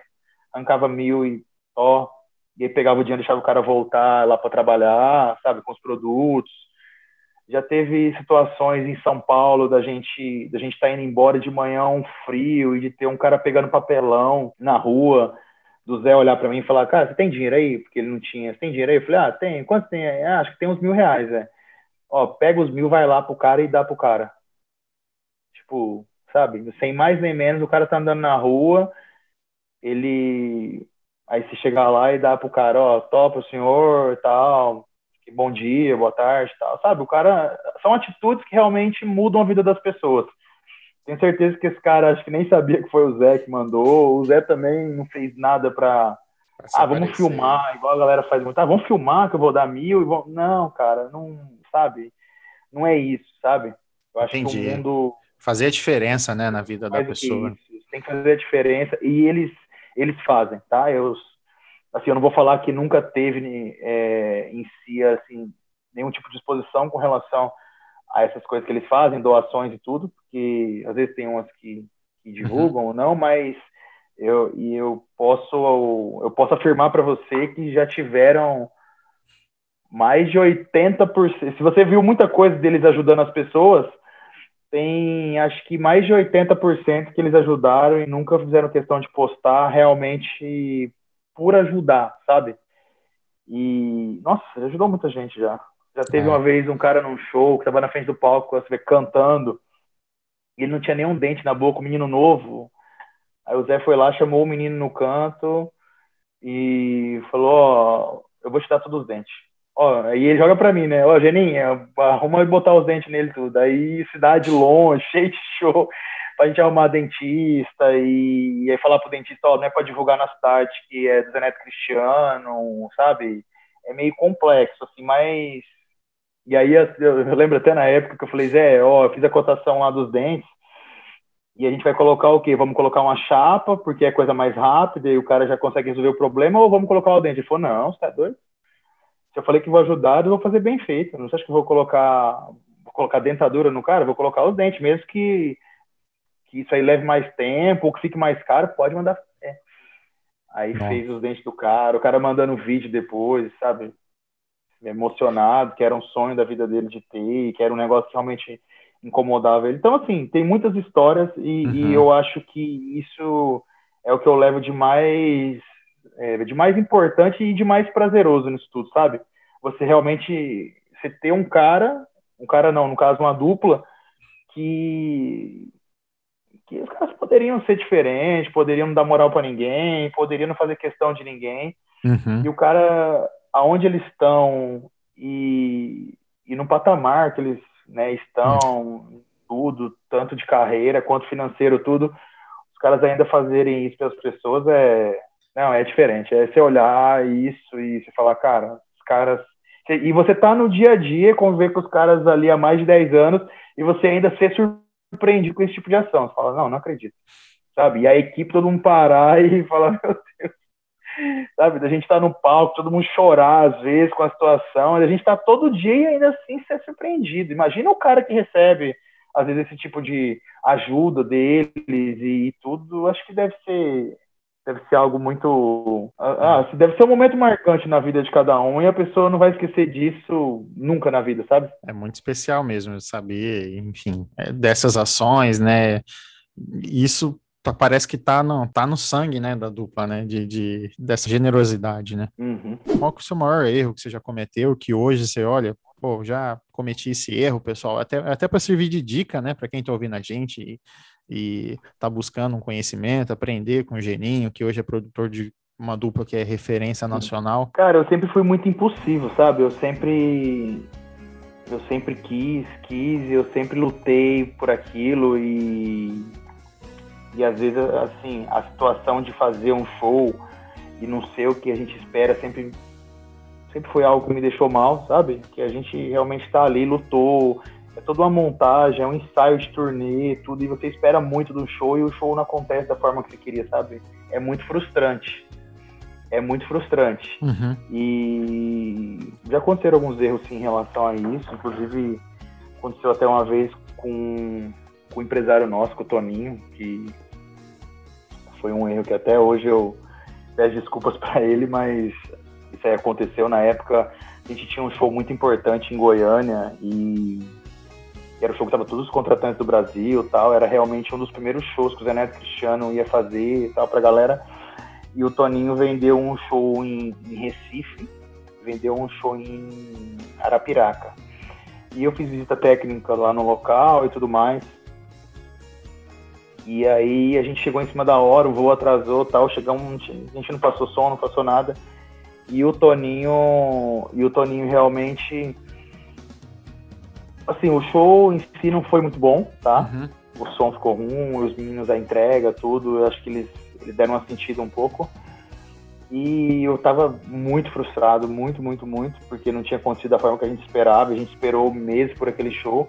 E o Toninho veio falar comigo, ah, porque é sua equipe, papapá. E nossa, e falou um monte de coisa com razão, inclusive. E na hora eu tava muito chateado com a situação e tudo. Só que eu não podia jogar a culpa no meu técnico, por exemplo, o técnico de som nosso, porque eu não dei condição de trabalho pro cara. E aí eu não podia, eu não podia mandar o cara embora, simplesmente, ah, mandou embora, mas calma aí, gente, você não me deu condição de trabalho, como é que você vai me cobrar por isso? E aí eu também me exaltei, eu poderia, por exemplo, um erro, né? Eu poderia ter, poderia ter respirado e poderia ter falado, não, Toninho, ó, depois de conversa tal aí, aí num dia, nossa, eu falei um monte de coisa para ele lá. Falei que ele não devia ter vendido aquele show longe, que não agregou nada. Nossa, falei, enfim, falando até de forma educada, assim, eu fui bem sem educação com ele. E, e, isso aí depois me gerou alguns problemas. É, é, um, é uma fase assim da minha vida que a gente era muito impossível, a gente querer fazer acontecer. E, mas assim, foi bom, servir de aprendizado. O Vander conversou comigo depois, Toninho. É, o Vander, inclusive, falou que é por ele eu nem fazia mais parte da equipe, que não fazia questão nenhuma de me ter com ele lá na equipe, trabalhando no, time dele. Mas foi bom, cara. Foi bom porque serviu de aprendizado. O Toninho, o Toninho me deu uma volta de confiança naquela época. E aí foi ali que as coisas começaram a realmente andar. A gente acabou deslanchando. A nossa equipe, por ser de São Paulo, a gente, a gente tinha uma certa desconfiança tá, do pessoal de Goiânia. Então foi tudo uma aprovação para todo mundo, tá? Era tudo, era tudo muito novo. E, e aí foi bem na época que o Cristiano Araújo faleceu. E eles tinham uma equipe muito boa, muito competente, de muitos anos. E aí o Toninho veio para a equipe e, e, e a gente tinha essa pressão de ter que fazer diferente, porque tinha uma equipe muito boa disponível no mercado, e eles até tinham alguns comentários de realmente ter que fazer essas mudanças, e eles queriam fazer as mudanças realmente para colocar a equipe deles para trabalhar com o Zé e com o Chris, e os meninos na época falaram, não, a equipe está comigo desde o começo e vai até o final. Vê o que o Gerim precisa aí, um ou outro, e vamos colocar, mas independente de quem seja, não vai mudar não. Isso, isso foi legal. E aí, depois de muito tempo, a gente conseguiu dar a volta por cima, fazer os eventos, fazer as dobras que tinham, às vezes até em logísticas mais apertadas, você conseguir dar a volta por cima e depois ouvir do próprio Toninho, que é um cara que ele gostaria de contar em qualquer outra equipe que ele fosse, e, e que ele gostava muito de mim depois, e a gente hoje dá super bem, sabe? Eu gosto muito do Toninho. Ele, ele naquele momento ele me ajudou muito, tá? Uhum. Acho que por conta daquela atitude, depois da conversa que a gente teve, e pelo voto de confiança que ele me deu, eu consegui evoluir muito a partir daquele dia. Então, foi um erro que, se fosse hoje, eu não, eu não tinha feito e não tinha falado as coisas que eu falei para ele. Assim, na época eu não pensei muito, falei um monte de coisa, mas hoje realmente eu pensaria e aí eu conduziria de outra forma, mas acho que até pela experiência que a gente tem, né, as coisas coisas mudam. Mas na época, nossa, impossível, bravo, querendo resolver, achando que era dono da razão. Maturidade, falei um né? monte de besteira lá. Eu até no camarim falei pro Zé, falei, nossa, eu falei tanta coisa pro Toninho ali agora que se ele me mandar embora amanhã, não manda mais não, porque falei muita coisa para ele e tal. Mas enfim, véio, foi tudo foi tudo um aprendizado e, e se tiver que deixar um recado para quem pra quem tá assistindo, para quem para quem quer seguir na música, é que é que você tem que lutar sempre pelo que você quer. Se é seu sonho, lute, vá em frente e faça tudo valer a pena. E não seja impossível, igual eu fui na maioria das vezes da minha vida, sabe? Eu lembro que no começo a gente, a gente fazia alguns shows, até o Toninho, o Toninho brincava, a gente fazia show no estado de Goiás e tinha alguns eventos bem precários de fazer. E eu falava, Toninho, mas tem que ter isso, tem que ter aquilo, sabe? Eu queria sempre, eu sempre fui muito perfeccionista. E ele falava, cara, não é assim. É, eles são assim, a cultura do Estado é assim, então você uhum. não vai conseguir mudar. E eu achava o cumo, sabe? De às vezes não ter, de não ter as coisas que eu tinha em, em outros lugares. E, enfim, mas eu estou aprendendo. Tudo Sim. na vida é um aprendizado, e acho que de tanto você você ser impossível e querer sempre buscar o melhor, chega uma hora que você fala, cara, calma aí. Uhum. Então, ficar desse jeito e querer buscar sempre isso o tempo inteiro e não, sabe, sempre querer ter razão e não querer ouvir tudo, tô ferrado. Porque ou eu vou ficar doido ou eu vou infartar uma hora. e você, com a experiência, acaba, acaba ouvindo mais e falando menos. Acho que esse é um, além de produtor, você, com certeza eu sei que você é um cara deve ser fã de algum artista, né? Enfim, mas alguém que você é fã, que a tua profissão fez você conhecer, que você falou, pô, que da hora, eu tô do lado desse cara aqui, nunca imaginei. Ah, tem muitos, viu, cara, que você sempre viu e de repente o cara, ele é amigo, amigo nosso, amigo dos meninos, sabe? O, o Zezé de Camargo Luciano, eu lembro uma vez no show que a gente fez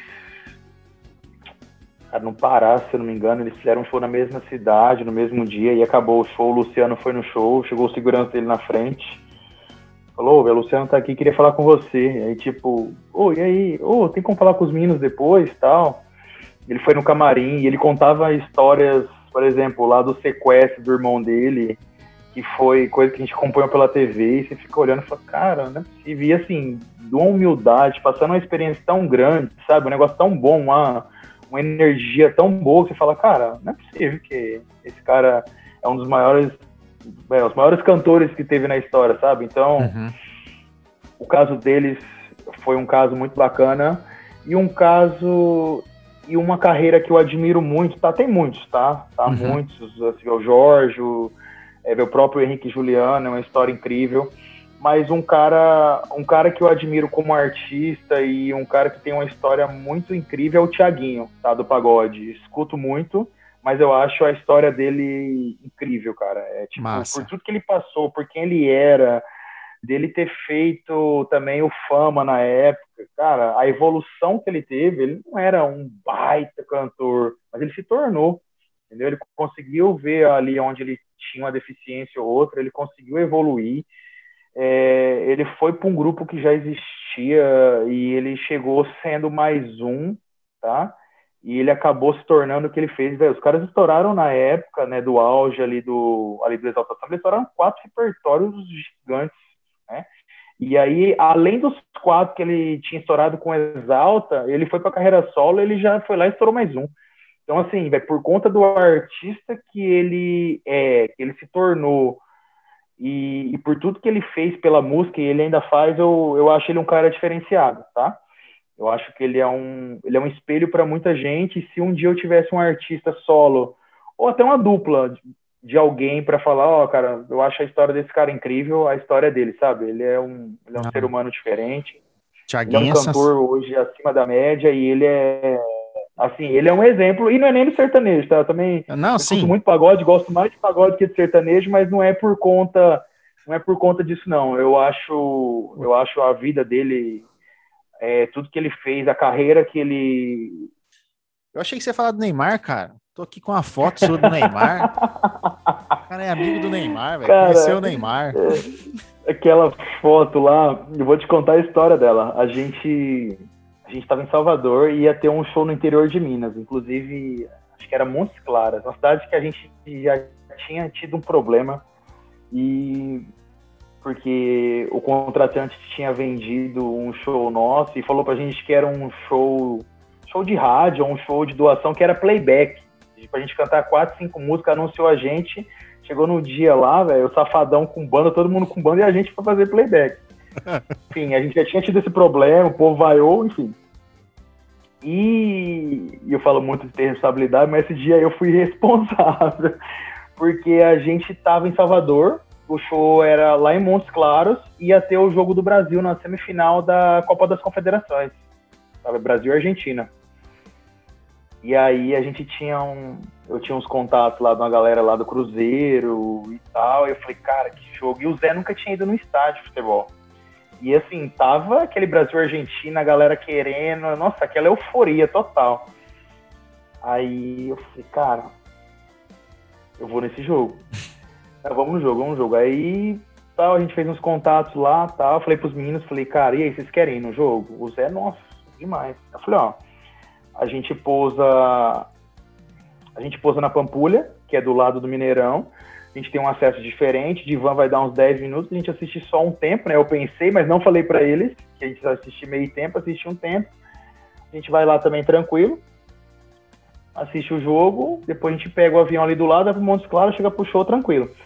Só que já estávamos em Montes Claros que não ia ter o show, tá? De novo, enfim, mas a gente nem sabia disso.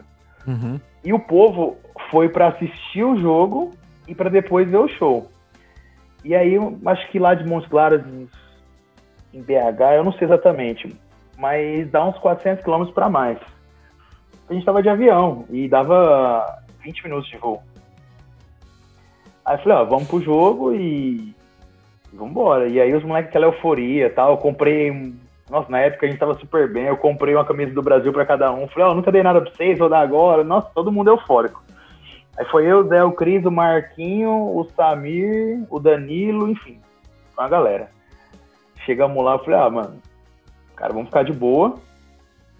E não vamos divulgar que estamos aqui nem nada para não ter problema e vamos e vamos tocar a vida, beleza. Começou o jogo, o Zé começou a gritar em estádio, geralmente você grita, você não sente que está gritando, porque é muito alto, né, o volume da torcida. Se esse cara ficar rouco, hoje eu estou ferrado. Resumindo, a gente no camarote, e no camarote do lado o Neymar. E aí, ele já tinha mandado uma vez, acho que uma mensagem para os meninos, que a mãe dele era muito fã dele, é, do Zé e do Cris e tal. E aí eu falei, cara, oportunidade, né? Vamos, uhum. é, vamos lá e tal. Aí o segurança nosso, ele foi lá, eu falei pro aí eu tava com o Samir, falei pro Samir, Samir, dá um toque no segurança dele, fala que o Zé e o Cris tá aqui, que eles queriam lá trocar uma palavrinha com ele, mas na verdade quem queria era eu. aí, beleza, aí o segurança dele veio, ó, oh, cara, que o senhor Neymar, ó, oh, o senhor Neymar mandou, chamou vocês lá. Falei, puta que pariu, homem. Vamos lá, aí os meninos foram, tal, fizeram foto. Só que aí ele chamou lá a mãe dele, lá, ó, oh, mãe, quem tá aqui? O Zé e o Cris. Ah, pô, conversamos. E o jogo voltou. Só que aí, cara, bateram a foto lá.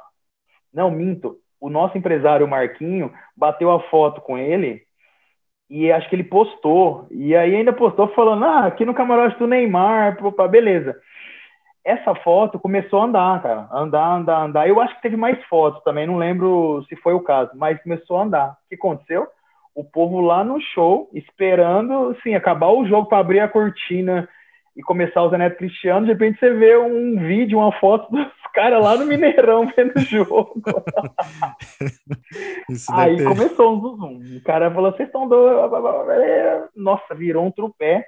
E a gente, e a gente tinha um acesso lá que era um acesso assim, a gente ia, enfim, precisava nem dar a volta no estádio, sair e ir embora. Só que nesse dia o Bolsonaro foi também. E aí essa parte de baixo eles fecharam todo pro presidente.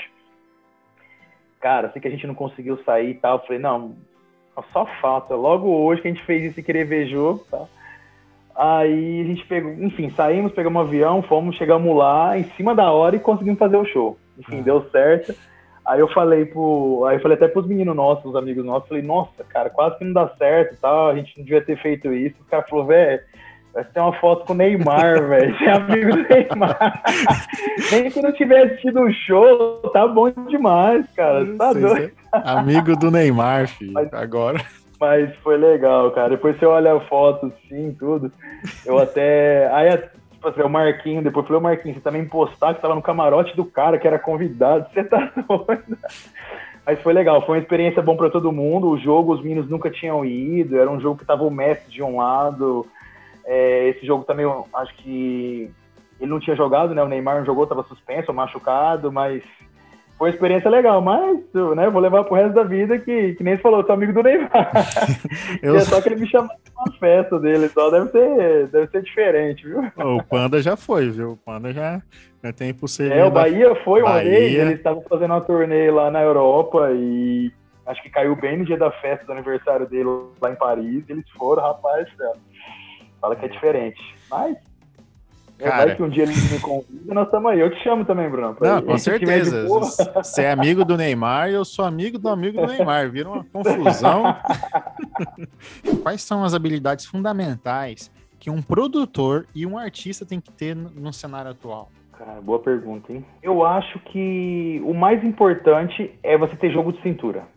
Tá? Uhum. Eu acho que é a palavra. A palavra ideal para isso é jogo de cintura. Até o Zé sempre falava também, cara, tem que ter jogo de cintura, jogo de cintura, a palavra que você sempre falou, e que hoje eu levo isso muito para minha vida, jogo de cintura. É, às vezes as coisas não vão sair da forma que você quer, às vezes o show não vai sair da forma que você quer, às vezes o artista não tá no bom dia. É... Jogo de cintura. Tá? Você tem que ter, às vezes é um dia que você não quer atender, você tá mal pra caramba, não dormiu direito mas tem um fã que tá te esperando ali o dia inteiro, cara. Então você tem que ter jogo de cintura, você tem que passar por cima do seu problema, vai lá. Às vezes é 15, 20 segundos que a pessoa vai ter de impressão sua pro resto da vida. Ela não vai entender se você tá num dia bom ou num dia ruim. Ela quer simplesmente realizar o sonho dela. Então a gente não pode medir esforços para realmente estar tá bem todos os dias. E a gente sabe que é impossível, né? Você estar tá bem todos os dias, né? Eles é. artistas, a, gente como produtor, é muito, é muito difícil estar tá, tá todo dia bem, mas... E assim, já teve alguma situação que, que foi difícil de contornar com algum fã, assim, foi difícil, passou do ponto, ou, ou vocês quis atender e não deu certo, ou não, já teve, tá? Muitos. Eu só não vou lembrar especificamente de cada momento, tá? Mas às vezes acontece de você ir embora direto, às vezes você tem ali dois shows na noite e você faz o atendimento antes e os fãs chegam depois e você não consegue atender, que senão você não chega pro outro show. Já teve vezes a gente fazer também três shows na noite e o show do meio, né, dos três, o show do meio, você não conseguir, você não conseguir fazer atendimento tá? Você não consegui fazer nem no começo nem no final. E isso o povo fica muito chateado. Às vezes não tem nem espaço, né? Ser três artistas, não tem nem camarim para atendimento, às vezes, né? Tipo, uma, vira uma Sim, loucura. Às vezes você não consegue atender em festival, porque se você for fazer atendimento, você ferra todo mundo. Então você pensa mais em todos do que, do que só em você. Cara, tem muitas ocasiões assim, a gente. Eles hoje aonde andam, graças a Deus, aonde vão, eles são eles são reconhecidos, isso é bom, tá? É ótimo, tá? Não tem lado ruim. Mas tem dias que às vezes o cara não tá bem, o cara é ser humano, e às vezes o cara não tá bem no dia, e às vezes ele, ele tem alguma atitude uhum. que não é dele, sabe? É do momento dele. E isso, às vezes, a pessoa que. Eu tô ali todo dia, convivo com eles todo dia mas tem gente que às vezes por, ele tem 15 segundos com o cara, com, com o artista que ele é fã. E às vezes ele vai levar aquilo lá pro resto da vida. Se o cara passar direto por ele, olhar e for embora, vai falar, nossa, aquele cara é um cuzão. Sabe? E, le nossa, e, e leva, viu? amor por ele e não tenho mais porque ele é. Mas não é que ele é, ele estava, sabe? Mas é difícil. Eu sempre falei com os meninos muito isso. Falei, cara, você não tá num dia bom, não sai de casa. Ah, mas não tô no dia bom, o cara tem que entender. Não, ninguém tem que entender. Fica em casa, não sai. Porque a partir do momento que você saiu de casa, o cara não quer saber. se, se você tá bem, se tá mal, se tá com fome, tá com sede, tá, não quer saber. Ele quer você rindo e sempre pronto para atender qualquer pessoa. E se você não for desse jeito, ele vai levar isso pro resto da vida. Daqui 80 anos, se olhar o cara velhinho, aí o, e o Zé Cristiano fala, ah, não, cara lá, pelo amor de Deus, larga a mão, veio aqui na rádio uma vez, não atendeu ninguém, deixou de atender a gente. É isso, não adianta, você vai ter aquela má impressão, a não ser que você tenha a oportunidade de ver o artista em algum outro lugar, alguma outra ocasião, e ele tem uma atitude diferente, aí você vai mudar. Mas dificilmente você consegue ter esse contato de novo. Então, o cara é mais fácil ele, ele ter isso para a vida dele, que o cara é, é, tudo isso que ele, ele viu naquele dia, do que ele conseguir reverter a situação. É, a primeira impressão é que fica, né? É, conheço diversas, já participei de diversas situações que a pessoa, o ouvinte, foi conhecer tal artista e e simplesmente um, o artista não estava num bom dia, né? E acabou criando uma, uma barreira aí entre o fã e o artista para sempre.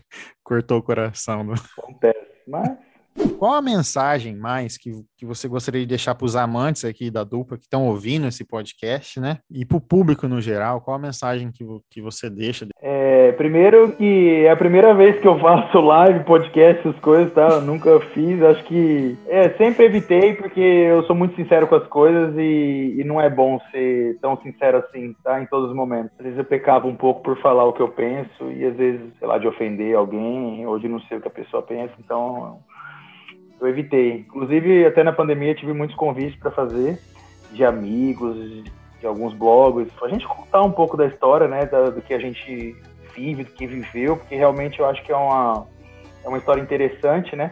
Com conta, certeza. Parece até uma, né, uma história de filme, né, que você né, saiu do nada e você chegou ao ápice da carreira com o mesmo artista vivendo isso. Então, é uma história bem legal, tá? E de muito aprendizado.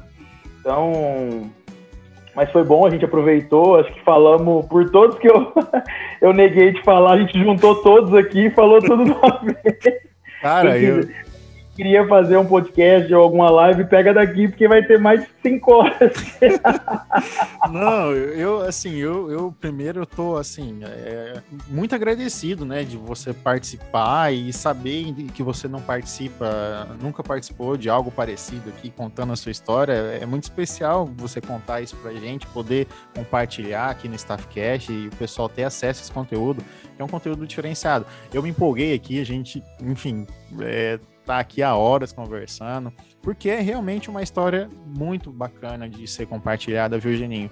É, é especial mesmo, assim, sua participação aqui, não, não é da boca para fora, você sabe muito bem, eu, eu falo mesmo também, enfim, e agradeço aí novamente. E bom, você sabe o carinho que a gente tem aí, especialmente por vocês, né, por você, Bruno, pela Jani, por toda a galera aí, os locutores, sempre foram muito prestativos, muito educados com a gente, então tinha que escolher alguém para fazer e para iniciar essa jornada aí, era com você mesmo, tá, cara? Valeu, obrigado.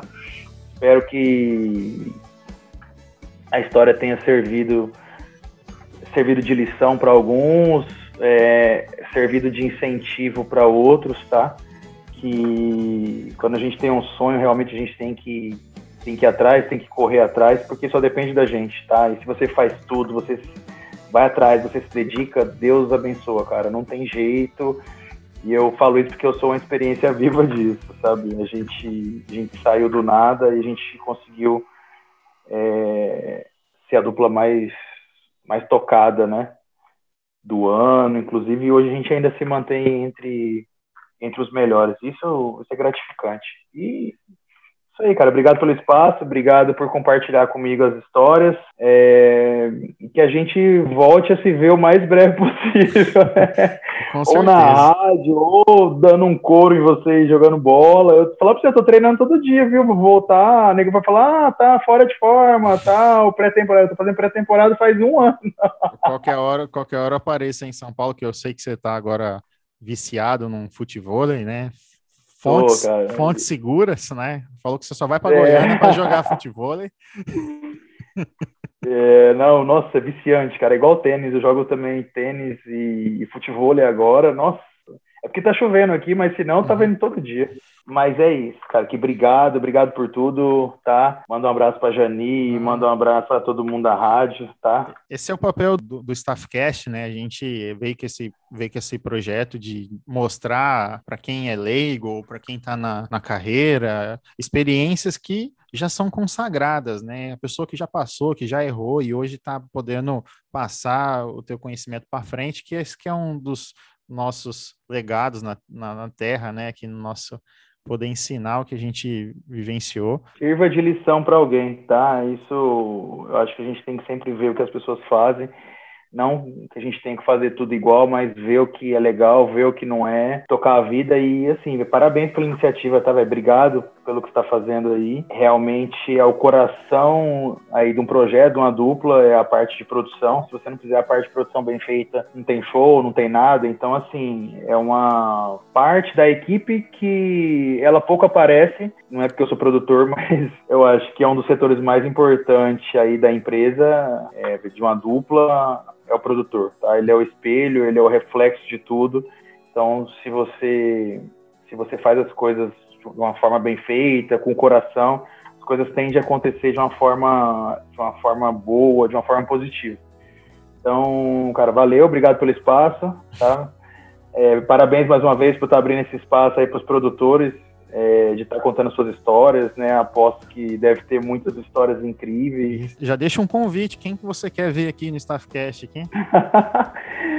Ai, cara, eu vejo muito os do Panda, o Panda é muito bacana, ele fala super bem tudo. Panda foi e... o primeiro. O Panda sabia que foi, foi o primeiro. Ele gosta, né? Ele chora para fazer, fazer live. Gosto muito, tá? Eu acho ele um cara muito bacana, muito inteligente. É, os do Renato também gosto. Os do Vanucci, cara, os do Vanucci são incríveis, eu assisto todos. Para mim é um dos caras também exemplo do mercado, sabe? É um cara foda, assim. Ele, é, para mim, ele é um dos melhores. Ele é um cara. É um cara, pronto, chama, chama o Vanucci. O Vanucci Vou tem chamar. muita história pra Vou... contar. É um cara incrível. E eu sou fã dele. Nossa, fãzaço. Eu falo pra ele direto. Eu falo, velho, sou teu fã, porque ele é. Ele é muito bom, ele é, ele é muito coerente, ele tem uma visão lá na frente do mercado. E são, são caras assim que a gente, a gente se espelha. Qual que é teu arroba aí pro pessoal te seguir? Arroba Genilson Farias. Beleza, então pessoal, siga o Geninho aí, arroba Genilson Farias, deixe seu comentário, sua sugestão de convidado, crítica, enfim, comenta tudo aí que a gente vai aceitando, isso aqui tá para contribuir. Mete o pau aí, fala tudo que achou. Cancela nós, né? Cancela, cancela nós, o negócio de cancelamento tá. Meu Deus do céu. Tá difícil, hein, cara? Viver tá difícil, mas fazer o quê? Faz parte do jogo. Faz parte do game. Obrigado, Geninho. Finalizamos aqui sua participação. Agradeço de coração. Realmente é muito importante você ter participado para mim aqui, para todo mundo. É isso aí, tamo junto. Você sabe o carinho e a admiração que a gente tem por todos vocês aí, tá? Principalmente por você, sabe disso. E sempre que tiver algo do tipo, qualquer Igual o Zé falou, sendo um favor, dinheiro, pode chamar nós. é bem isso. Valeu, hein? É nóis, tamo Valeu, junto, cara. Fica tchau, com Deus, boa semana.